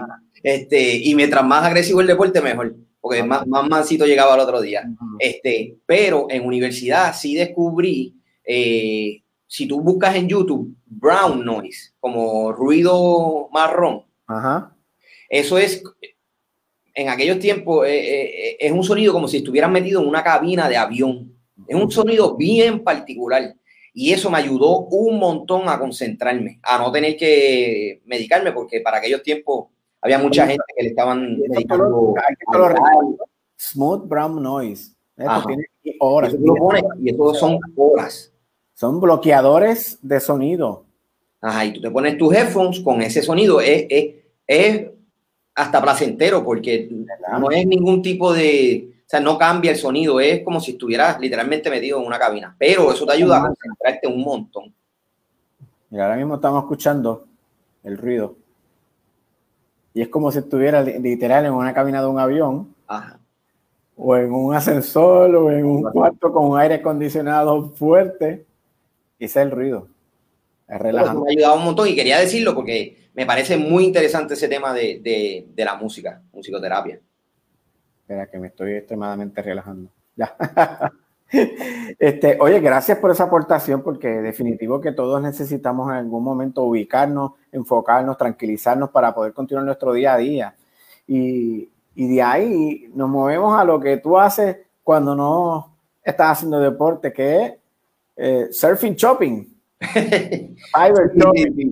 Mira, Joel, hoy yo, ok, mm. están pasando un montón de cosas que por lo menos yo nunca viví en mi, en mi 34 años de vida, yo nunca vi el, el polvo de Sahara así. O sea, están pasando cosas extremas en el ambiente. Y hoy quería hablar de la plataforma de servicios de clasificados online, porque ahora mismo yo tengo que hacer un montón de cosas en mi casa que he dejado de hacer y por, por estas situaciones adversas, este, me he dado cuenta que, que ya tengo que meter mano porque se acerca la temporada de huracanes y yo no quiero que venga un huracán, pero sí necesitamos estar preparados y sí necesitamos, tú sabes, que nuestras casas, que es lo principal en nuestras vidas, estén, estén salvas y que estén en, la mejor condición.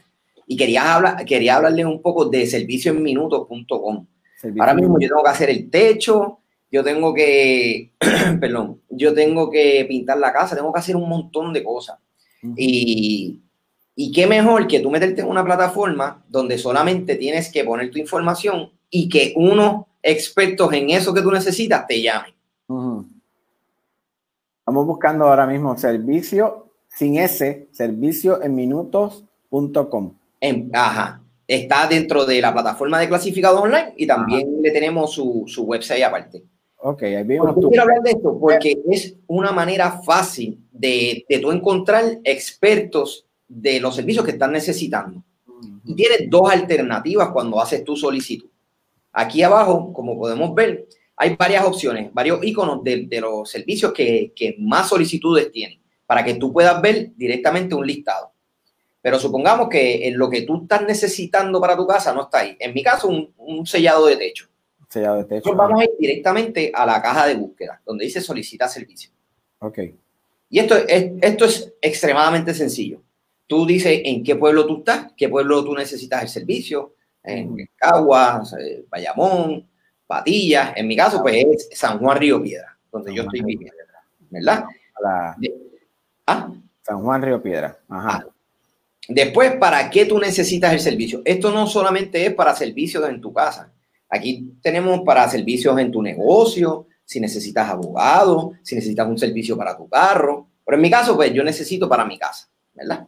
Tu casa y buscamos hogar o negocio. Y entonces, abajo te vamos a proveer un listado de los servicios que tenemos disponibles. En mi caso, pues, yo necesito sellar el techo. Buscamos, así mismo, sellado de techo. ok. Aquí es que empieza lo nítido y lo, lo preciso y lo eficaz de este sistema. Yo le puedo decir, tengo un liqueo o dos o tres en el techo Tú dices en la descripción. En la descripción.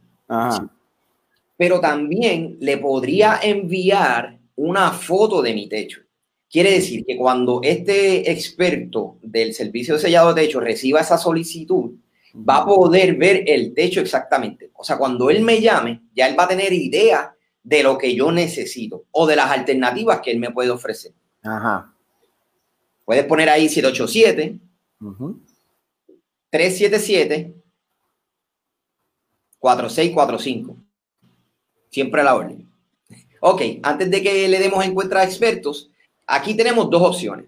Como pueden ver, está el, el, checkbox de enviar mi solicitud, ¿verdad? Ya eso está automáticamente. Quiere decir que al, al nosotros darle en, encuentra expertos, eso le va a llevar, le va a llegar, llevar un mensaje de texto a cuatro expertos donde va a recibir mi solicitud y ellos me van a llamar. O sea que yo voy a tener opciones. Ya esas cuatro personas van a, saber cuál es mi problema. Pero supongamos que yo no quiero que la gente me esté llamando porque estoy en el trabajo, ¿verdad? Pues yo lo que voy a hacer es que voy a deseleccionar lo que dice enviar mi solicitud. Ok. Y ahora le voy a dar encuentra expertos. Estamos haciendo. Y aquí, ok. Yo voy a poder ver los, los proveedores, los expertos de esos servicios. O sea, que puedo ver si tienen buenos ratings, puedo ver si, si contestan rápido, puedo ver si, si tienen los documentos al día y puedo ver una descripción de su negocio como tal. Sí, aquí como dice, estamos viendo de Castillo Selvis, por ejemplo. Saludos, nos dedicamos a sellado de techos con sistema monolítico de membrana flexible. Y igual todos los demás, algunos que tienen descripción, otros no. Exacto. ¿Qué pasa? Aquí tú puedes hacer dos cosas también. Tú puedes darle a lo que dice ver teléfono, ¿verdad? Que en, tu celular sería llamar, o tú puedes seleccionar algunos, eh, algunos de los, de los expertos, ¿verdad? Donde dice, escoja para enviar mi solicitud. Pues tú puedes escoger, aquí está debajo de la fotito de, de ese experto. Ah, aquí. ¿Ves el checkbox? Sí. Eh, ah, y tú puedes seleccionar los que tú quieras que te vayan a llamar. Entonces los seleccionas y al final de ese listado tienes un botón donde, donde envías tu solicitud. Quiere decir que cuando tú le das a ese botón, eso va a llegar directamente a esos expertos y se supone, ¿ya le diste? Ya le Gracias por solicitar un servicio. ya me van a llamar, ya me van a llamar. Ok. Y eso le, le, va a llegar a, eso, a esos expertos. Quiere decir que en cualquier momento, ¿verdad? Me, me, van a estar llamando y yo les voy a decir que estábamos en el programa de la mañana con Joe Rivera y que eso era una prueba. Que me disculpen. Ok, o sea que, oye, esta es bien fácil. Es bien fácil, Joel. Eh, tenemos una, un sinnúmero de, de, expertos que están disponibles al momento. Ah, mira. Ya. Se ve ahí. Sí. Pero a mí como usuario también me va a llegar un, un pequeño mensaje de texto. Ahí. Donde yo voy. Ahí, ¿se ve? Mira, sí, ahora sí. Ahí sí. Ahí. Listado de proveedores. Ok.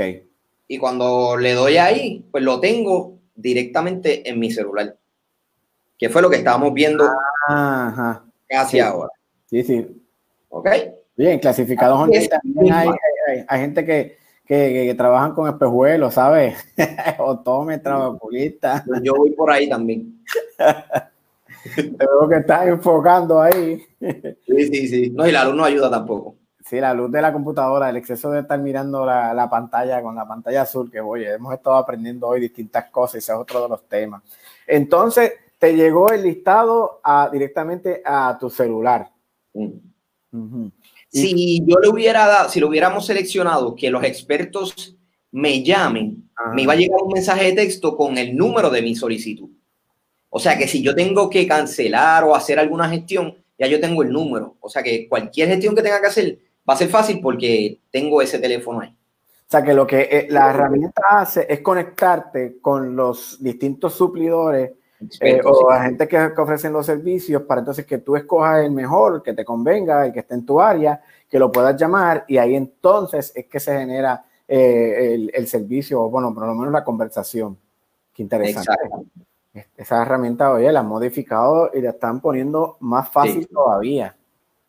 Sí, estamos bien contentos porque la, acogida ha sido bien buena. Nosotros fuimos desde cero, mejorando el sistema, preguntándole a la gente. Nosotros tenemos personas llamando todos los días, Joel, todos los días, todos los días, a las personas que hacen las solicitudes. O sea que ahorita o mañana, una persona de clasificados online me va a llamar a mí para preguntarme si me resolvieron, si me contestaron y si yo tengo algún feedback positivo o negativo de ese, de ese experto.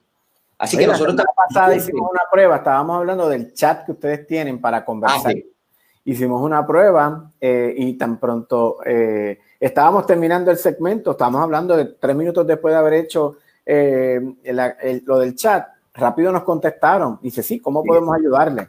Y sí. ahí le dijimos que estábamos hablando contigo y dice, ah, está bien, ese es el jefe. Pero Estamos que... pendiente, Joel, porque eso es bien importante para nosotros que en, la búsqueda no estamos solos, o sea, que ustedes están todo el tiempo orientando y hay gente eh, del equipo de trabajo de clasificados online eh, conectados para ayudar. Siempre. y, Incluso, este ya tienen mi teléfono, si necesitan algo me pueden escribir en confianza, que si yo no lo sé o no lo puedo resolver, yo lo refiero a, a una persona que sepa. O Y en estos días que, oye, con estas calores que hay, que son bien fuertes, que todo el mundo está buscando aire acondicionado, que de repente es como que le van a uno y le dicen, mira, que no hay, no hay disponible aire acondicionado en Puerto Rico. Y yo, eso mismo lo dijeron la semana pasada. Yo, pero espérate, vamos a entrar a clasificados online para que tú veas la lista de suplidores que hay. Sí, yo sí. A mí me instalaron un, aire en estos días. Eh, la realidad es que la demanda de por los aires eh, está por las nubes este, y el muchacho que me vino a instalar el, el aire me dijo que pues, para tres semanas. Yo dije, mano, tres semanas, porque no, no hay suficientes unidades y lo que están es despachando dos unidades por suplidor o por, o por, eh, por experto. Este, y él llamó una instalación que tenía para estos días y la muchacha nunca le contestó. Y él me, me llamó rápido, me dijo, mira, tú puedes estar al día. Yo le dije, sí, mano, ven cuando tú quieras. Y me resolvió. O sea, que, que la gente está haciendo todo lo que necesita para, para proveer eso, esos servicios. O sea que estamos en la continua búsqueda de herramientas para ayudar a todo el mundo. A todo el mundo. Siguen en aumento la, la, cantidad de casas disponibles. Sí, sí, sí. Y esto va a aumentar, Joel. Esto es. Siempre pasa que cuando estamos viviendo unos momentos bien difíciles, hay, hay, gente que pues, decide vender su casa, ya sea para irse de Puerto Rico o para bajar ese pago mensual. ¿Sabes? Pasan un montón de cosas. Y a raíz de eso vienen unas oportunidades bien buenas para, para nosotros los compradores de, de encontrar una casa perfecta para el presupuesto de nosotros.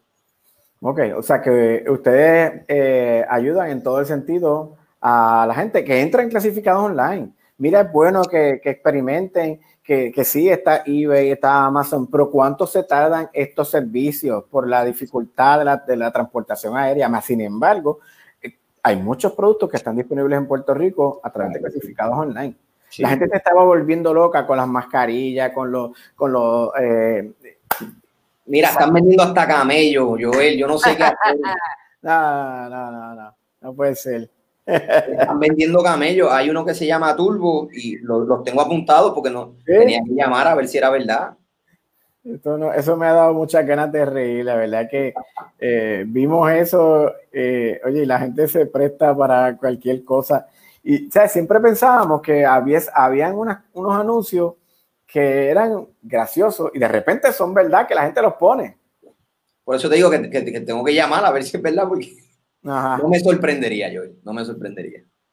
estamos viendo ahora el camello turbo, poco millaje, 600 dólares cambio por mascarilla. la verdad que la gente se presta para...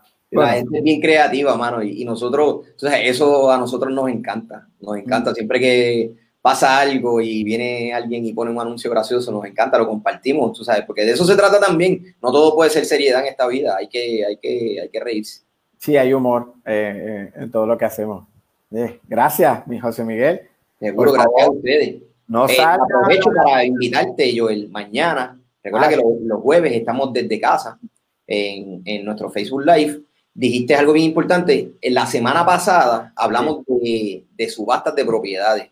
Para la gente que no sabe cómo comprar una casa o si puede, en una subasta, pueden chequearse ese, ese desde casa. Mañana vamos a estar con los con un proveedor de, de, servicio que nos va a estar hablando de sellado de techo y qué cosas nosotros necesitamos para pintar la casa. Así que yo voy a ser el primero que va a estar ahí pendiente. Y, y nada, gracias por esta oportunidad, gracias por tenernos aquí todos los miércoles. Estamos muy agradecidos con ustedes. No, no, al contrario, nosotros la pasamos bien contigo, aprendemos un montón y te exhortamos que no vayas a correr bicicleta hoy y si no, a la laguna, bueno, cuídate hoy porque todavía condiciones de, del tiempo con esto del polvo no está bien. Así que, querido amigo, un abrazo. Seguimos aquí con nuestros amigos de Clasificados Online, que todos los miércoles se conectan para ofrecer esta información eh, bien interesante de todo lo que usted puede encontrar en sus páginas. Las mañanas con Joel Rivera. Le doy las gracias a todos los que se conectan y han estado buscando la motivación, el search, el entretenimiento y se enteran de todo lo que ocurre en la isla. Eh, ahora mismo son las 9.30 de la mañana y, como estamos hablando de búsqueda, ¿por qué no hablamos también de buscar empleo? Hay distintas herramientas para eh, buscar empleo y, Y no es fácil no entenderlo, porque buscar empleo en estos tiempos no está fácil. ¿Por qué mejor no hablamos con Sharon Hernández, The Right Hand, y la búsqueda de empleo por a través de LinkedIn? Sharon, ¿qué tal, Sharon? Buenos días. Saludos, saludos. Gracias por invitarme. Estoy súper emocionada de estar acá con ustedes hoy, este, eh, hablando sobre este, este, este tema que tanto me apasiona, porque a mí me fascina poder ayudar a la mayor cantidad de personas en este proceso de la búsqueda de empleo máxime en, los tiempos que estamos viviendo. Sí, estamos hablando ahora mismo precisamente con nuestros amigos clasificados online, que es una excelente herramienta para buscar empleo. Pero cuando buscamos algo más en específico, eh, de, eh, tenemos LinkedIn. ¿Cómo podemos em, empezar a, primero que tenemos que tener un perfil para poder entrar? A veces muchos amigos nos dan añadir a, a Joel, pero a veces no entendemos la importancia de esta aplicación, de esta página. Correcto, LinkedIn es ah. una plataforma digital que te ayuda no solo a interactuar con personas que están en el mismo ambiente de trabajo donde tú quieres estar o donde tú estás, sino que también te ayuda en el proceso de exponerte y en la búsqueda de empleos. O sea, es una plataforma excelente, es una red social también. Pero a diferencia de un Facebook, de un Instagram eh, o de muchas otras redes sociales, aquí el enfoque es mayormente en el ambiente profesional. Y hago hincapié de esto porque sí conectamos con todo el mundo, sí, pero aquí lo que compartimos es más información sobre nuestro aspecto profesional. Ahí está nuestro resumen, ahí están nuestras habilidades, nuestras destrezas, nuestro historial. Eh, para, entender un poco, para esa gente que, que tienen tal vez, están inscritos en LinkedIn, en LinkedIn pero no lo entienden, tú dijiste que es como un Facebook. Mira, todas las cosas de nosotros, que si dónde jangueamos, dónde fuimos, y aquí es profesional. Correcto, correcto. Aquí si tú eres una persona que publica eh, algún escrito porque eres médico, este es uno de los lugares donde tú exhibes eh, tu perfil profesional. Yo lo comparo con un Facebook, pero ojo, ojo, a diferencia de un Facebook, aquí no vamos a compartir las historias de los gatitos, la playa, los nenes, por favor. Los mensajes positivos son buenos, pero vamos a enfocarnos en todo lo que tiene que ver con lo profesional. Sí podemos en el, en el newsfeed, podemos incluir algún mensaje positivo, porque mira, la realidad es que hoy en día todo el mundo necesita algo positivo, ¿no? Con todo lo que vivimos. Eh, pero ahí no vamos a poner los memes eh, de que se está acabando el mundo, de que al fin los últimos seis meses del año dicen Jason, cosas así. Aquí vamos a conectar y vamos a hablar cosas profesionales, ah. artículos, muchos artículos, muchas conferencias, por ahí se comparte mucho, por ejemplo, lo que son los TED Talks, a mí me fascina. Eh, hay diferentes podcasts que también se transmiten a través de LinkedIn, eh, que son enfocados precisamente en crecimiento profesional. Así que LinkedIn para mí es una herramienta súper poderosa si la usamos de la manera correcta. Si tú estás en la búsqueda de empleo o tú eres dueño de negocio y necesitas exponerte, LinkedIn es la plataforma ideal. O sea, yo he tenido clientes que han salido de la plataforma de LinkedIn. O sea, que me ven, me buscan y entonces me dicen, mira, tú estás haciendo esto, yo necesito que me cotices esto y por ahí sale un cliente. A través de, de, la página, de la plataforma. A través de la misma plataforma. ¿Ok? Así que LinkedIn es sumamente poderoso si lo usamos correctamente y, y, a veces pues se nos olvidan ciertos detallitos y yo quería hablarte, ya que tenemos esta oportunidad, si me lo permites, de los errores más comunes que tenemos cuando eh, tenemos un perfil de LinkedIn y decimos, pues ok, yo lo tengo ahí, pero ajá, ¿qué hago con eso? Yo no sé. Eh, yo nunca lo he usado, nunca lo he necesitado. Eh, mira, aunque tú estés en tu trabajo y estés bien en tu trabajo, porque sabemos que aunque hay muchas personas que se han visto afectadas por todo lo que estamos viviendo, hay otros que gracias a Dios eh, sus trabajos han estado estables. Eso no significa que no debes de estar ahí. Al contrario, deberías estar. Tú no sabes qué oportunidades se abren hasta dentro de la misma compañía. Porque a veces los mismos reclutadores de recursos humanos están mirando, están buscando, les salen. Cuando ellos empiezan a buscar un candidato, le sale, esta persona tiene este, esta información que tú necesitas, esta, estas destrezas, trabaja en este, en este puesto, ¿ok? Así que es bien, bien, bien importante. Hay cinco cositas que yo quería hablarte que son precisamente lo que a veces hace que, nos, que seamos invisibles en una plataforma tan importante. ¿okay? Número uno es la foto del perfil. Mucha gente abre perfil y no pone foto. ¿ok? O, a diferencia, pone una foto familiar o pone una foto no profesional. Ajá. Repito. Es que, a veces uno piensa que esta foto yo me veo bien y sale así como con, la, con, la, con los filtros estos de, con los filtros de Snapchat y las, y las estrellitas y los corazoncitos. No, no, no, no. No, no. that's a big no, no. Puedes tomarte un selfie, no tiene que ser una foto profesional de un fotógrafo, puede ser un selfie.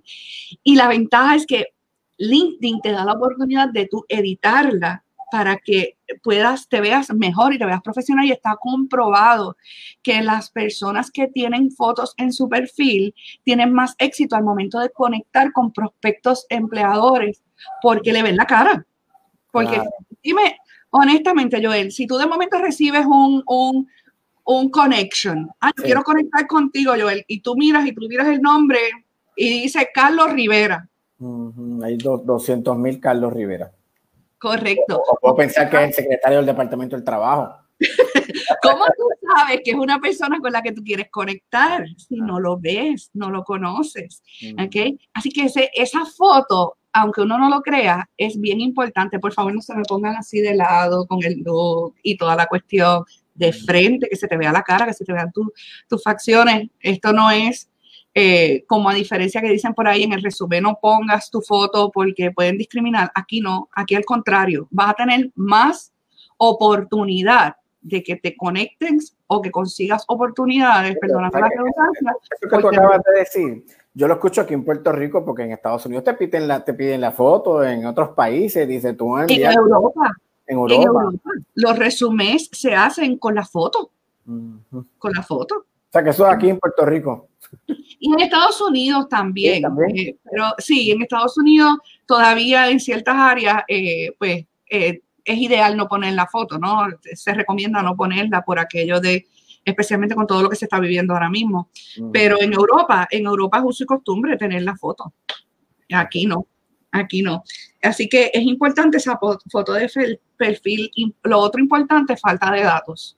Tu número de teléfono, tu email de contacto. Ajá, yo te encontré, me fascinó, leí tu resumen, porque tú tienes un resumen virtual, leí tus destrezas, tus conexiones, vi que te endosaron en estas destrezas.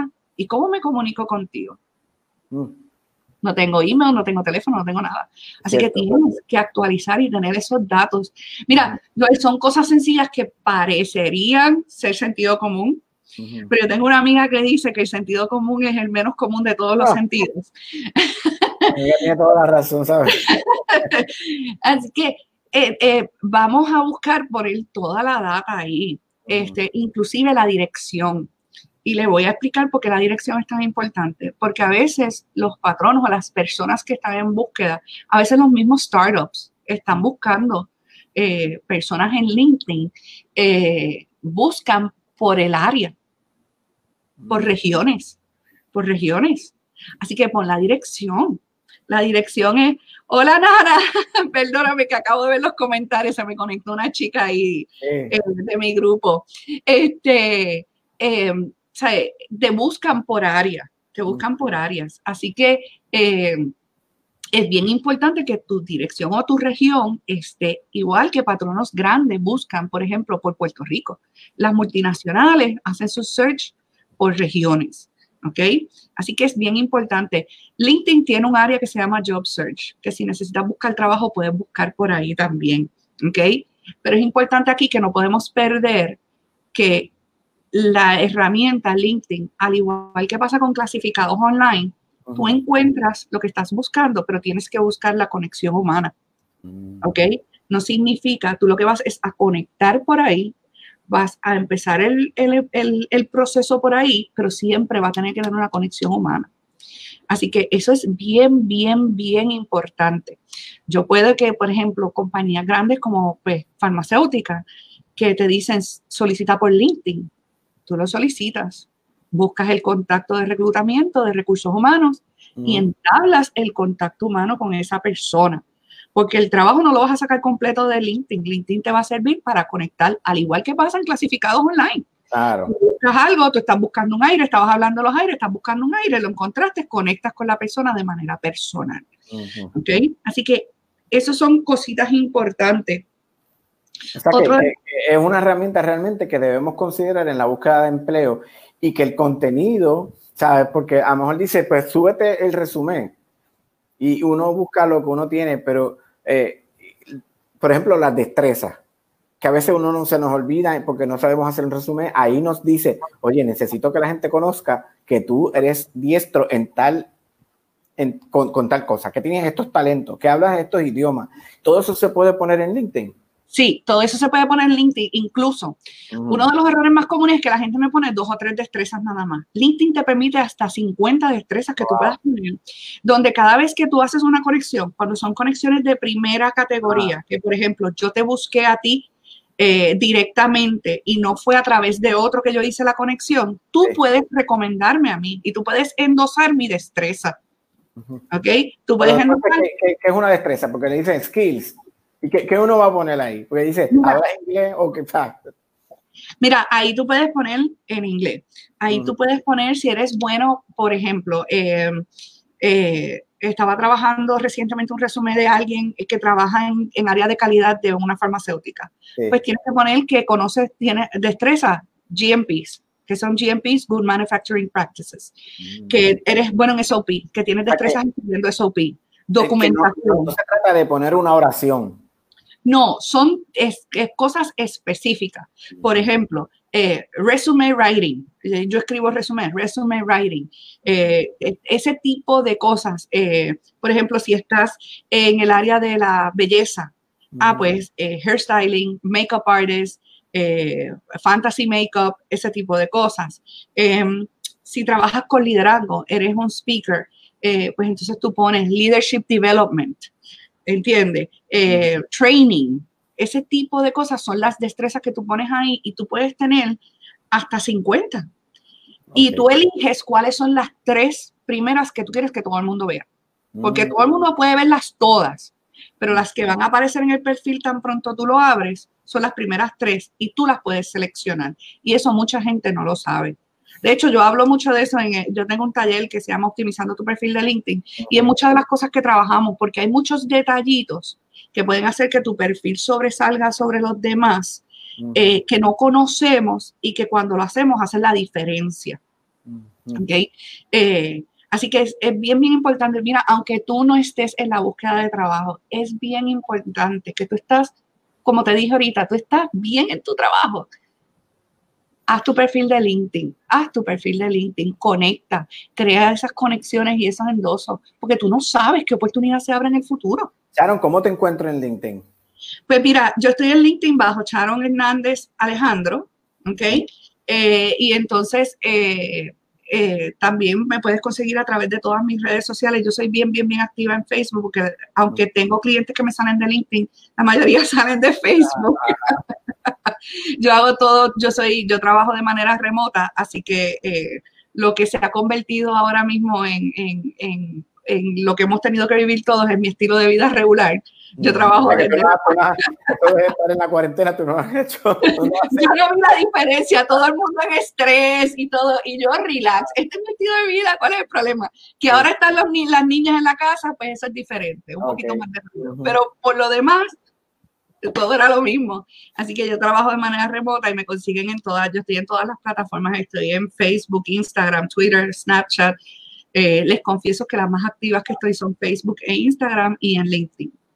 Pero tenemos que volver a conversar sobre este tema para que nos ayude a orientarnos y, y sobre cómo llenar el perfil. Hoy fuimos bastante general, pero me gustaría que en una próxima ocasión entonces habláramos en específico cómo vamos a hacer, cómo hacer que nuestro resumen eh, luzca bien en LinkedIn. Y es importante que sepas, el resumen Ajá. que tú escribes en LinkedIn se escriben de maneras diferentes. ¿sí? O sea, no es lo mismo, no es simplemente coger tu resumen y subirlo. ¿Ok? Bueno, Entonces, en el caso, una última pregunta, porque Claro. tengo otra cosa. cosa. Eh, eh, a veces los empresarios nos piden, eh, dame tu perfil de Facebook. Oye, ahí tenemos las fotos bebiendo en el chinchorreo. Qué difícil. Mira, esa es una guerra que yo tengo con todos, eh, desde los, los más jovencitos que están graduándose de la universidad hasta los más mayores. Eh, piensan que porque Facebook es privado, yo como reclutador no tengo la opción ni la oportunidad de verlo. La realidad es que en el Internet todo es público. Y yo se lo digo a la gente, por más que trates de internet, tienes que tener mucho cuidado con lo que posteas, porque puede afectar, ellos van a buscar si tú vas a encajar con la cultura de su compañía. Y si yo veo que tú eres una persona que estás todo el tiempo eh, en Facebook, en Instagram, o mayormente en Facebook, quejándote, hablando malo, quejándote de que el, el, cliente es esto, o el jefe mío es esto y esto y esto otro. Y tú sabes que ponen unas descripciones bien coloridas. Gráficas. ¿Sabes qué? Eso es un candidato que yo voy a considerar dos veces, no importa la preparación que tenga, a reclutarlo porque me puede ser una persona que me puede traer problemas y puede eh, romper la sinergia que existe dentro de la cultura de la compañía. Así que ojo con lo que postean, aunque sea en Facebook. ¿Ok? Te quería decir como te dije ahorita, tengo un taller el próximo 22 y el 25, optimiza tu perfil de LinkedIn, me consiguen a través de Eventbrite, eh, donde trabajamos específicamente, vamos de la mano con todo uno de estos pasos y los vamos corrigiendo. Bueno, ahí está. Eh, repítelo otra vez para buscarte. Mira, ahí está. Ahora mismo está The Right Hand. Correcto en Facebook, ahí van a encontrar esta información de, este interesante seminario taller donde eh, va a hacer que tengamos mejores herramientas en la hora de búsqueda de empleo, o como dijiste, si no estás en la búsqueda de empleo, para, oye, proyectarte mejor de lo que eres. Correcto, correcto. Esa es importante. Gracias, Sharon. Gracias a ti por la invitación, de verdad que sí, muchísimas gracias y estamos a las órdenes lo que necesiten. Ya hablaremos pronto para ayudar a otra gente más. Seguro que sí, aquí a la orden, gracias. Bueno, ahí tienen, Sharon Gómez, The Red Hand. Eh, hay que estar al día, así que, ¿cómo hacemos? Pues hay que prepararse, tenemos un resumen, eh, etcétera. Pero en esta gente, vamos a ver, ¿qué está pasando cuando un boricua o una boricua tiene que irse a buscar eh, nuevas formas de vida para cumplir sus sueños? Este es el caso de mi próxima invitada, eh, que ella quería desarrollarse en la televisión, dentro, fuera, detrás de las cámaras, en todos lados. Y su sueño la llevó a Estados Unidos a trabajar en la televisión de Estados Unidos y de ahí ha estado trabajando los principales eh, cadenas de televisión. Yo quiero darle la bienvenida a mi amiga Elisa Reyes Cardalda desde Dallas, Puerto Rico. Elisa. Hola, saludos, ¿cómo están? Órale, ¿qué es ese acento, no? No, no tengo acento, para. Es una boricua del pueblo de Florida y, lleva varios, ya varios años radicada en Estados Unidos. Llevo aproximadamente eh, nueve años. Nueve años. Desde cumplí nueve años fuera. Wow. Entonces, te pregunto, ¿has logrado eh, hacer tu sueño? Sí, eh, he, logrado, he logrado mi meta. Mi meta era entrar a la televisión, estar en las noticias, poder llegar a una cadena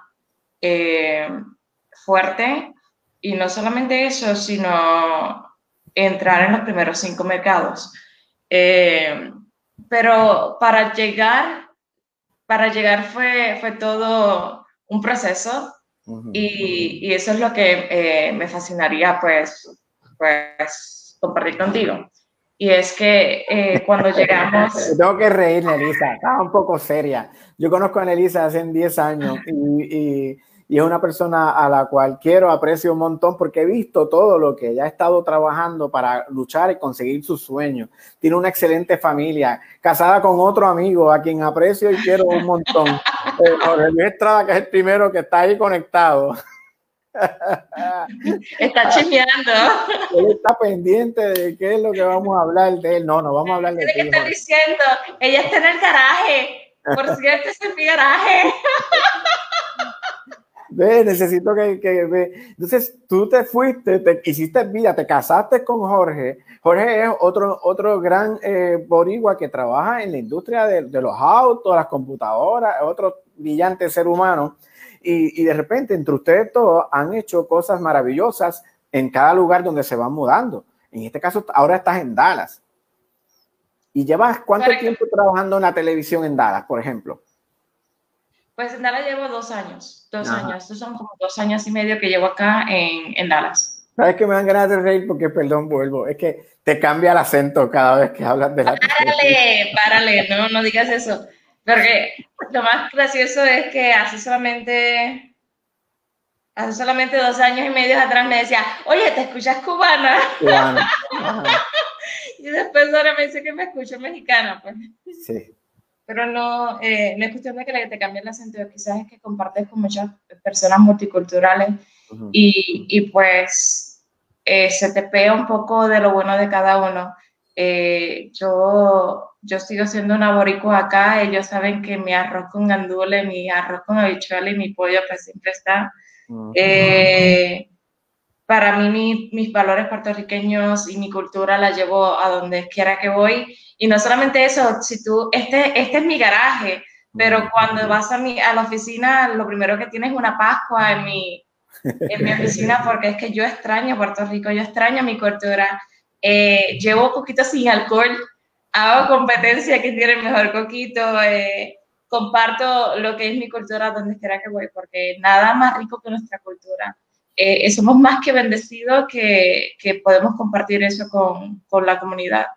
Eh, independientemente de donde quiera que vayas, eso siempre sobresale, porque es que tenemos una cultura muy rica.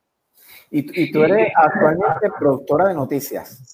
Sí, estoy haciendo noticias, me dedico a servirle a la comunidad. Cuando me levanto, me levanto diariamente a verificar qué está sucediendo, qué la comunidad necesita saber y cómo darle las herramientas para que en el día de hoy se pueda desarrollar, pero no solamente hoy, sino que mañana también pueda tener su, su preview, su, su eh, ¿cómo te explico? Para que se pueda estar guiado para un mañana. Ok, sí que en este caso tú trabajas los noticieros de, de la noche para que al otro día las personas ya estén enterados.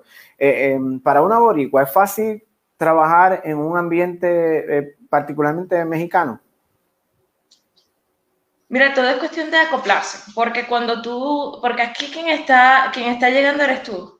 Mm. Y entonces sabes, a veces no sabes con qué te vas a encontrar, porque por ejemplo en Miami yo pensé que todos iban a ser cubanos, pero no, entonces en Doral eran más venezolanos y después en otras áreas eh, como Jayalía eran más cubanos y entonces es, un mix and match. Eh, es cuestión de respeto y, investigar siempre. Cada vez que te mudas, me he mudado ocho veces y, sigo así, pero eh, cada vez que te mudas, haz un examen de campo y ahí vas a saber con quién te vas a encontrar. Me voy a encontrar más con mexicanos, con colombianos. Esto es cuestión de respeto. Tenemos, la diferencia puede ser en el vocabulario. Eh, que un ejemplo, y me pasó al principio de, me pasó al principio de este, de este trabajo, que yo, yo le digo jefe, yo le digo jefe a, a, a mis supervisores, jefe esto, jefe, mira, jefe acá, y eso a veces para otras culturas es una falta de respeto, es como si le estuviera diciendo como que, eh, tú no eres el jefe. Y yo no sabía eso, y ese fue mi, mi, primer, mi primer susto, porque me dijeron, a mí no me llames jefe, y yo, ah, ¿qué hice? entonces llegas tú. Para mí es una tontería porque pues yo digo, y a, ti mismo, usted, tú fuiste mi jefe. Y yo de jefe que quiere, cuenta, ¿qué es lo, ¿cuál es el plan para hoy? Esto, esto, y seguimos, ¿no? Pues para otras culturas, eso no se dice. Eh, haz eso, no le llames jefe, no le llames jefe a nadie. Entonces llegas tú, llega esta boricua, mujer, hispana, boricua, a mandar. Tú estás en una posición de liderazgo. Esto también puede chocar en estas otras culturas donde es particularmente el machismo el que lleva la voz cantante. Eh, um, dependiendo del campo, porque en este campo son, son, bastante, son muy profesionales y han estudiado mucho para estar ahí. Y entonces, pues ellos te van a tratar con mucho respeto después que tú sepas lo que estés haciendo. Eh, a la vez que ellos te van a probar.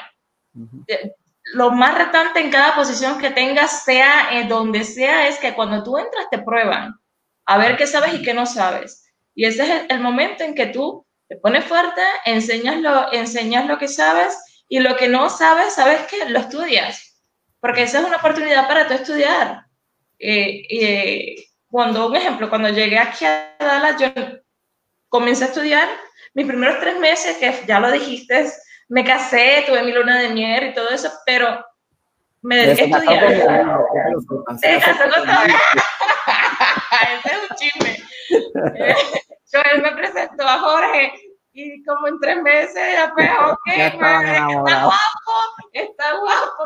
¿Cuándo presentaste a tus amigos guapos? y como en siete años nos casamos, pues ahora tenemos un hermoso bebé. Entonces, ¿cómo, está el productor en tiempos de cuarentena, en tiempos de, George Floyd?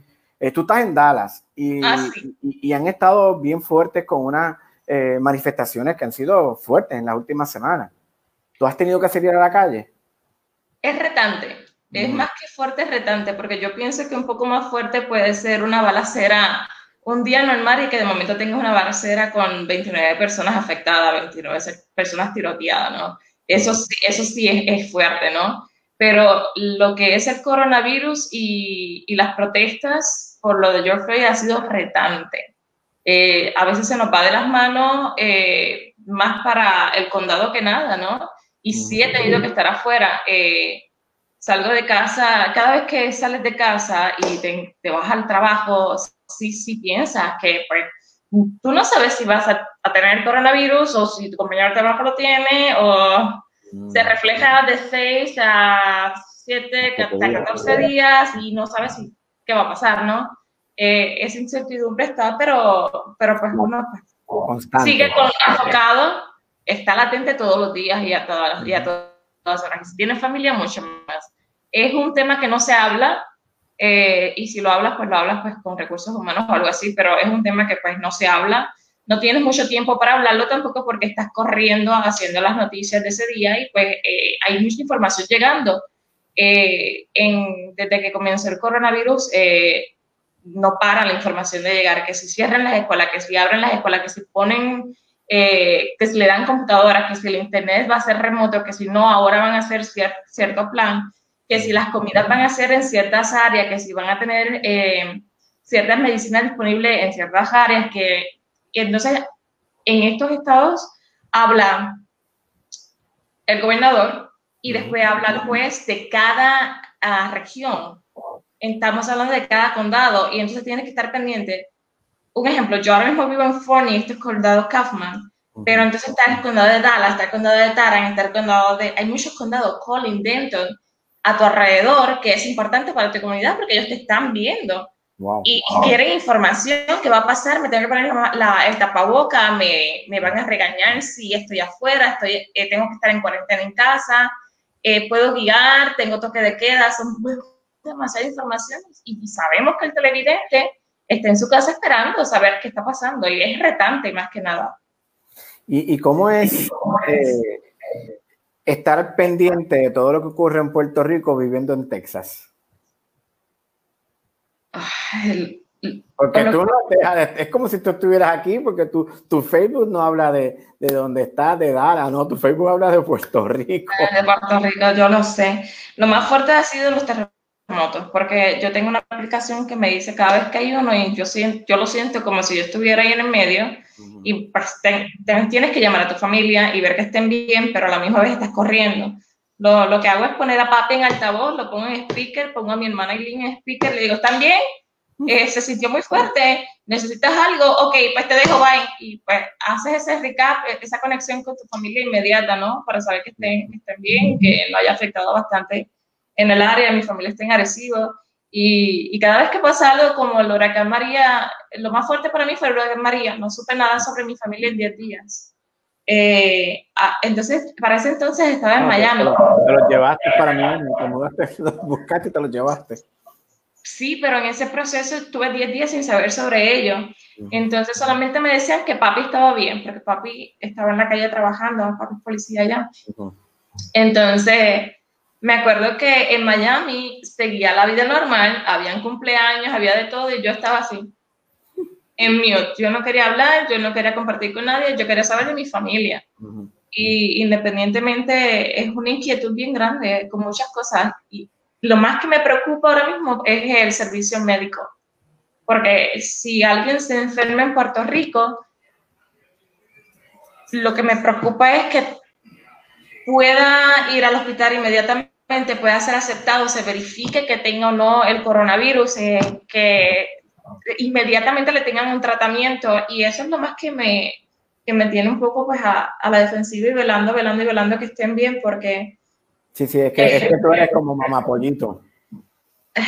La, eh, no, no, es que sea la más joven en la familia, pero siempre estás pendiente de todos los que están a tu alrededor y, y los que decides eh, y que has llamado familia. Y que, pues claro, porque son los más importantes. Eh, la familia, uno escoge los quienes son los amigos, quienes hacen familia, quienes hacen parte de tu vida y, y la verdad es que sin ellos somos nada. ¿Cómo tú ves los, la, los medios hispanos en Estados Unidos, en Puerto Rico? Mira, los veo bastante desarrollados. Yo quisiera a veces que fueran más para que entonces la competencia sea más fuerte. Porque eh, me encuentro ahora mismo compitiendo, más compitiendo con cadenas americanas. Uh -huh. eh, acá, pues, si tienes competencia de Univision versus Telemundo, uh -huh. a veces. Pero no hay otra opción a veces Estrella TV, pero no cuenta, es dependiendo, es dependiendo de dónde te encuentres, porque en Florida contaba un poquito más lo que era Estrella TV, pero acá, acá no tanto. Entonces, Estamos hablando de que no marca en los ratings, ¿no? Ajá. Entonces, pues a veces quisieran más competencia, pues así también pues tienen hasta más opciones de trabajo, ¿no? Sí. Eh, Entonces, pero esto está creando que surjan proyectos eh, en Facebook, en Instagram, en redes sociales, Sí, puede ser, puede ser. Todo comienza, todo tiene que tener un comienzo. Y si haces que, si haces que, que, que tu programa sea un boom, pues puede ser que tengas un, un próximo step. Entonces, si es un programa para charlar, pues entonces vas a necesitar patrocinadores y todo, y todo el proceso. Pero se puede dar, ¿sabes? Eh, no pierdas la esperanza que, que así es que se da. Yo recuerdo cuando tú llegas un día a mi oficina y me dices, tengo planes de irme para Estados Unidos. Y mi cara todavía no ha cambiado. Pero, pero, pero le dijiste algo muy importante. Sí. Que, que, lo llevo conmigo donde quiera que voy. Y, lo, y lo he compartido. Me dijiste, Melissa, somos a vete paso. Y, y, todavía 11 años después sigo pensando que somos aves de paso. En cada lugar que, que, llegamos impartimos lo que hemos aprendido y no necesariamente yo me tengo que quedar aquí. Independientemente compré una casa, sino se abre una oportunidad en X o Y lugar, uh -huh. eh, va, es una buena oportunidad, puedes aprender, puedes hacer más, zúmbate. Eh, somos aves de paso, no, no, no me aferro a, a, nada en particular. Estás hablando de que no hay este apego por algo físico. No, la verdad es que no, porque es que hay cosas que se nos van de nuestras manos. Yo puedo ser la mejor empleada y puedo tener el mega salario y que de momento, por eso mismo, uh -huh. pues digan, tenemos que cortar personal, gracias por tu servicio, vuelve pronto y listo, ¿sabes? Pues ok, so, ¿cuál es el próximo paso? o que se nos dé una oportunidad y que de momento se yo te he llamado a ti a decirte, eh, me llamaron de Virginia, ¿Y, ¿y, dónde es eso? Y pues no sé, yo, yo, lo busqué en Google y, y, se ve la playa, pero se ve bien frío. Ok, ¿qué vas a hacer? Bueno, pues... No, ella, ella, está exagerando en el, en el, estado completo, pero eh, ella me habla de particularmente algún lugar en específico, dice, no, no existe para nosotros, tenemos que estudiar. Entonces, de ahí vemos cómo tú has ido desarrollando gracias a ese, a no tener ese apego y a lanzarte y atreverte. ¿Sabes? La Anelisa de hace 11 años para mí sigue siendo la, misma, pero a la misma vez eres una gran maestra porque te lanzas, te atreves y has hecho tu camino. Los primeros años era asustada totalmente, competías con un montón de mujeres, con un montón de hombres que tenían tus mismas capacidades intelectuales, eh, estudios, lo mismo, pero a la misma vez le faltaba eh, ese ímpetu, esa pasión con que tú haces las cosas. Por eso es la diferencia entre lograrlo y quedarse en el sueño. Correcto. Y no solamente eso, cuando llegas al trabajo y, lo querías y lo mm. soñabas, es una energía que impartes a tu equipo increíble. Eh, otro, eh, yo creo que esa es una de las más fuertes. Otra cosa es que el mejor consejo que puedo dar es mantente estudiando. Mantente estudiando, eso es lo que te va a dar las balas para entonces poder seguir creciendo.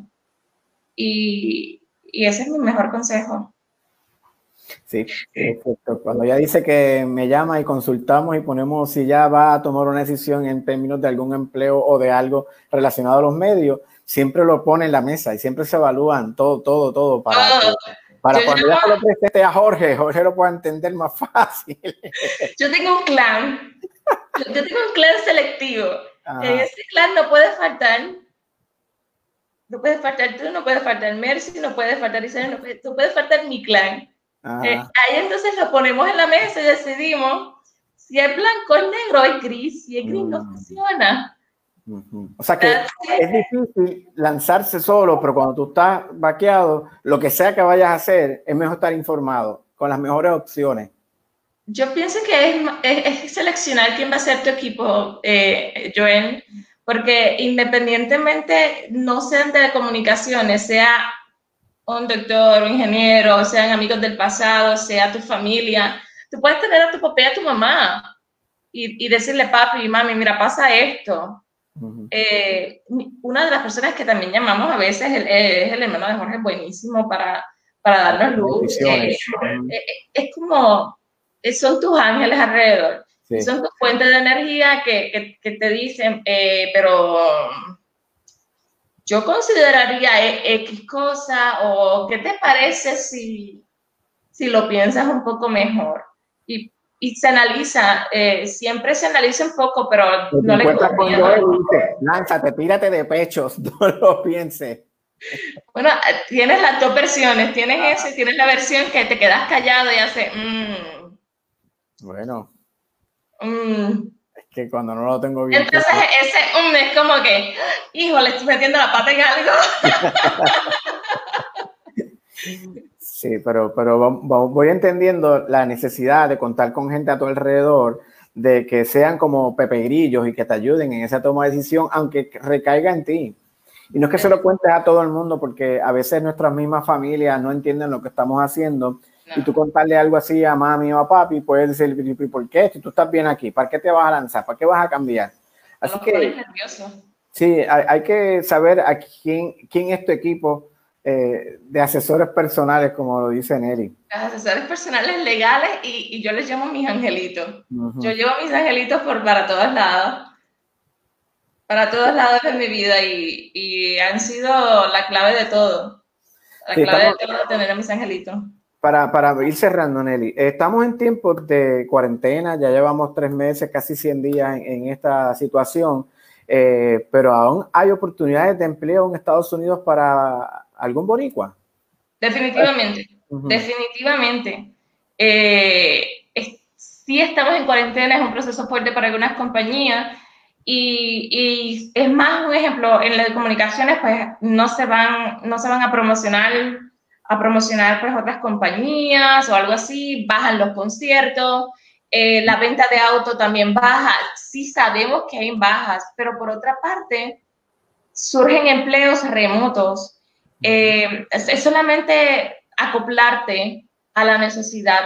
Eh, busca empleos remotos, sigue aplicando, sigue verificando en tu resumen las palabras claves en tu resumen tienen que ir a la par con lo que está pidiendo la compañía. Eso es bien importante. O sea que tú estás diciendo que si hay que 10 mil veces cambiar el resumen. Hay que hacerlo cada vez que, cada vez que aplicas. Cada vez que usted aplica una posición, usted tiene que ver qué están pidiendo. Usted tiene que cambiar el encabezamiento y usted aplica. Después de eso, usted verifica quién es el jefe de la compañía. El jefe es, en este caso, Marisela Gómez. Pues entonces usted va a buscar a Marisela Gómez y usted le va a escribir un email. Y le va a decir, mi nombre es Nelisa Reyes, tengo 11 años de experiencia en, televisión y estoy interesada en ser parte de tu equipo. Adjunto mi resumen. That's it, lo dejas ahí, no la llames, no la busques, no nada, quédate ahí. no te pases de la línea. Pero tú hiciste tu trabajo, tu trabajo es aplicar, tu trabajo es decirles, hey, existe y apliqué. Y, y, no pierdas la esperanza, no es momento de perder la esperanza, sí hay trabajo, lo que pasa es que el proceso de trabajo quizás se haga un poco más lento porque la compañía eh, tiene que, saber si va a desembolsar esos 45 mil dólares, esos 50 mil, y es un proceso porque pues tienen miedo de que, de que pues no vuelvan a, a, la normalidad, ¿no? Pues puede ser que ese proceso sea un poco más rebuscado para ellos, pero al fin y al cabo, yo estoy segura que un ejemplo para donde yo trabajo, siguen, siguen empleando, siguen empleando, eh, siguen fuertes, es cuando más noticias se hacen, un ejemplo, y, hay, y, y sí van a emplear, pero el proceso se puede tardar uno, dos, hasta tres meses. Es cuestión de paciencia, de paciente, eh, pero también prepararse y no pacientarse como en unos momentos pudo haber pasado contigo. Y veo que dentro de todo, al final del camino, tú has hecho tu carrera uh, digna. Eh, realmente yo me la disfruto. Eh, te veo y, me, de verdad que me emociono cada día, cada semana, porque sé que estos primeros meses fueron bien difíciles. A pesar de que tenías allá a, a Jorge, eh, como quiera que sea, era bien difícil porque te recuerdo que te decía, es que hay 20 mil como yo, 20 mil mujeres con, con, el pelo parecido, eh, y, ¿sabes? sí, pero... ha sido difícil, pero ha dado resultados. Ha dado los resultados y, y una de, de las claves que le puedo, que puedo compartir con la comunidad es que cuando llegues a, cuando llegues a cualquier estado, piensen que si estás enfocada en que quiero, quiero mi carrera en televisión, un ejemplo, es donde, a lo que me dedico y a lo que tengo X cantidad de años de experiencia, pero tengo un plan B. No, no necesariamente vas a tener tu trabajo de televisión de inmediato. Tengo un plan B en lo que tú estudias en medio. Mira, hay opciones. Tengo, tengo cuatro años en contabilidad. Pues ese asistente de contable, acóplate, porque si no, el choque es bien grande. El choque es bien grande porque te ves en una ciudad, un ejemplo, Puerto Rico tiene una renta de 400 dólares, 500 dólares o, algo así. Llegaste a una ciudad que la renta es de 1200, 1300, 1500.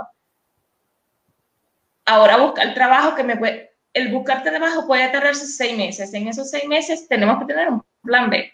O soy asistente del que hace la planilla o, cuido niños o acóplate, esto es momentáneo, pero vas a, al fin y al cabo vas a lograr tu meta.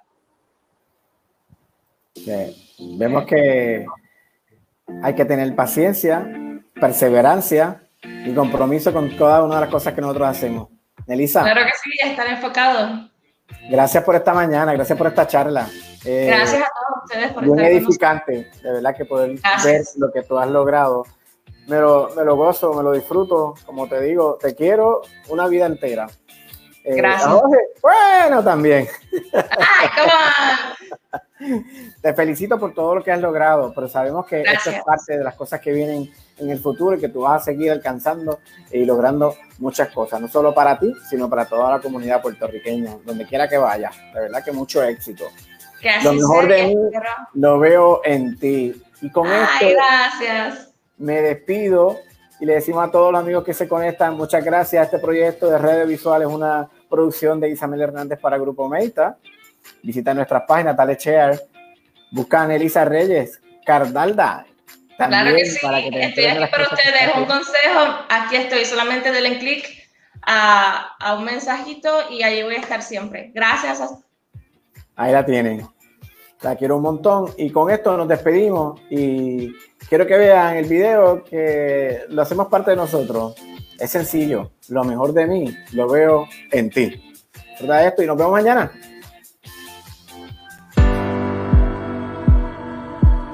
Lo mejor de mí lo veo en ti. Veo ideas que van naciendo. Esa ilusión que te mueve a ser mejor de lo que eras. Que juntos lograremos salir adelante Las redes sociales están llenas de ideas maravillosas, con gente capaz de todo. Gente que no se rinde. Veo tu historia y sé que puedo contar contigo, porque sé que estás ahí para mí. Veo talento y también perseverancia. En cualquier situación hay oportunidades y tú estás dispuesto a aprovecharlas. Porque lo mejor de mí lo veo en ti. Hoy damos gracias a esos servidores, médicos, policías, bomberos, empleados de mantenimiento, personal de emergencias, guardias nacionales, medios de comunicación y todos los que de alguna manera u otra cuidan por nuestro bienestar. Lo mejor de mí lo veo en ti.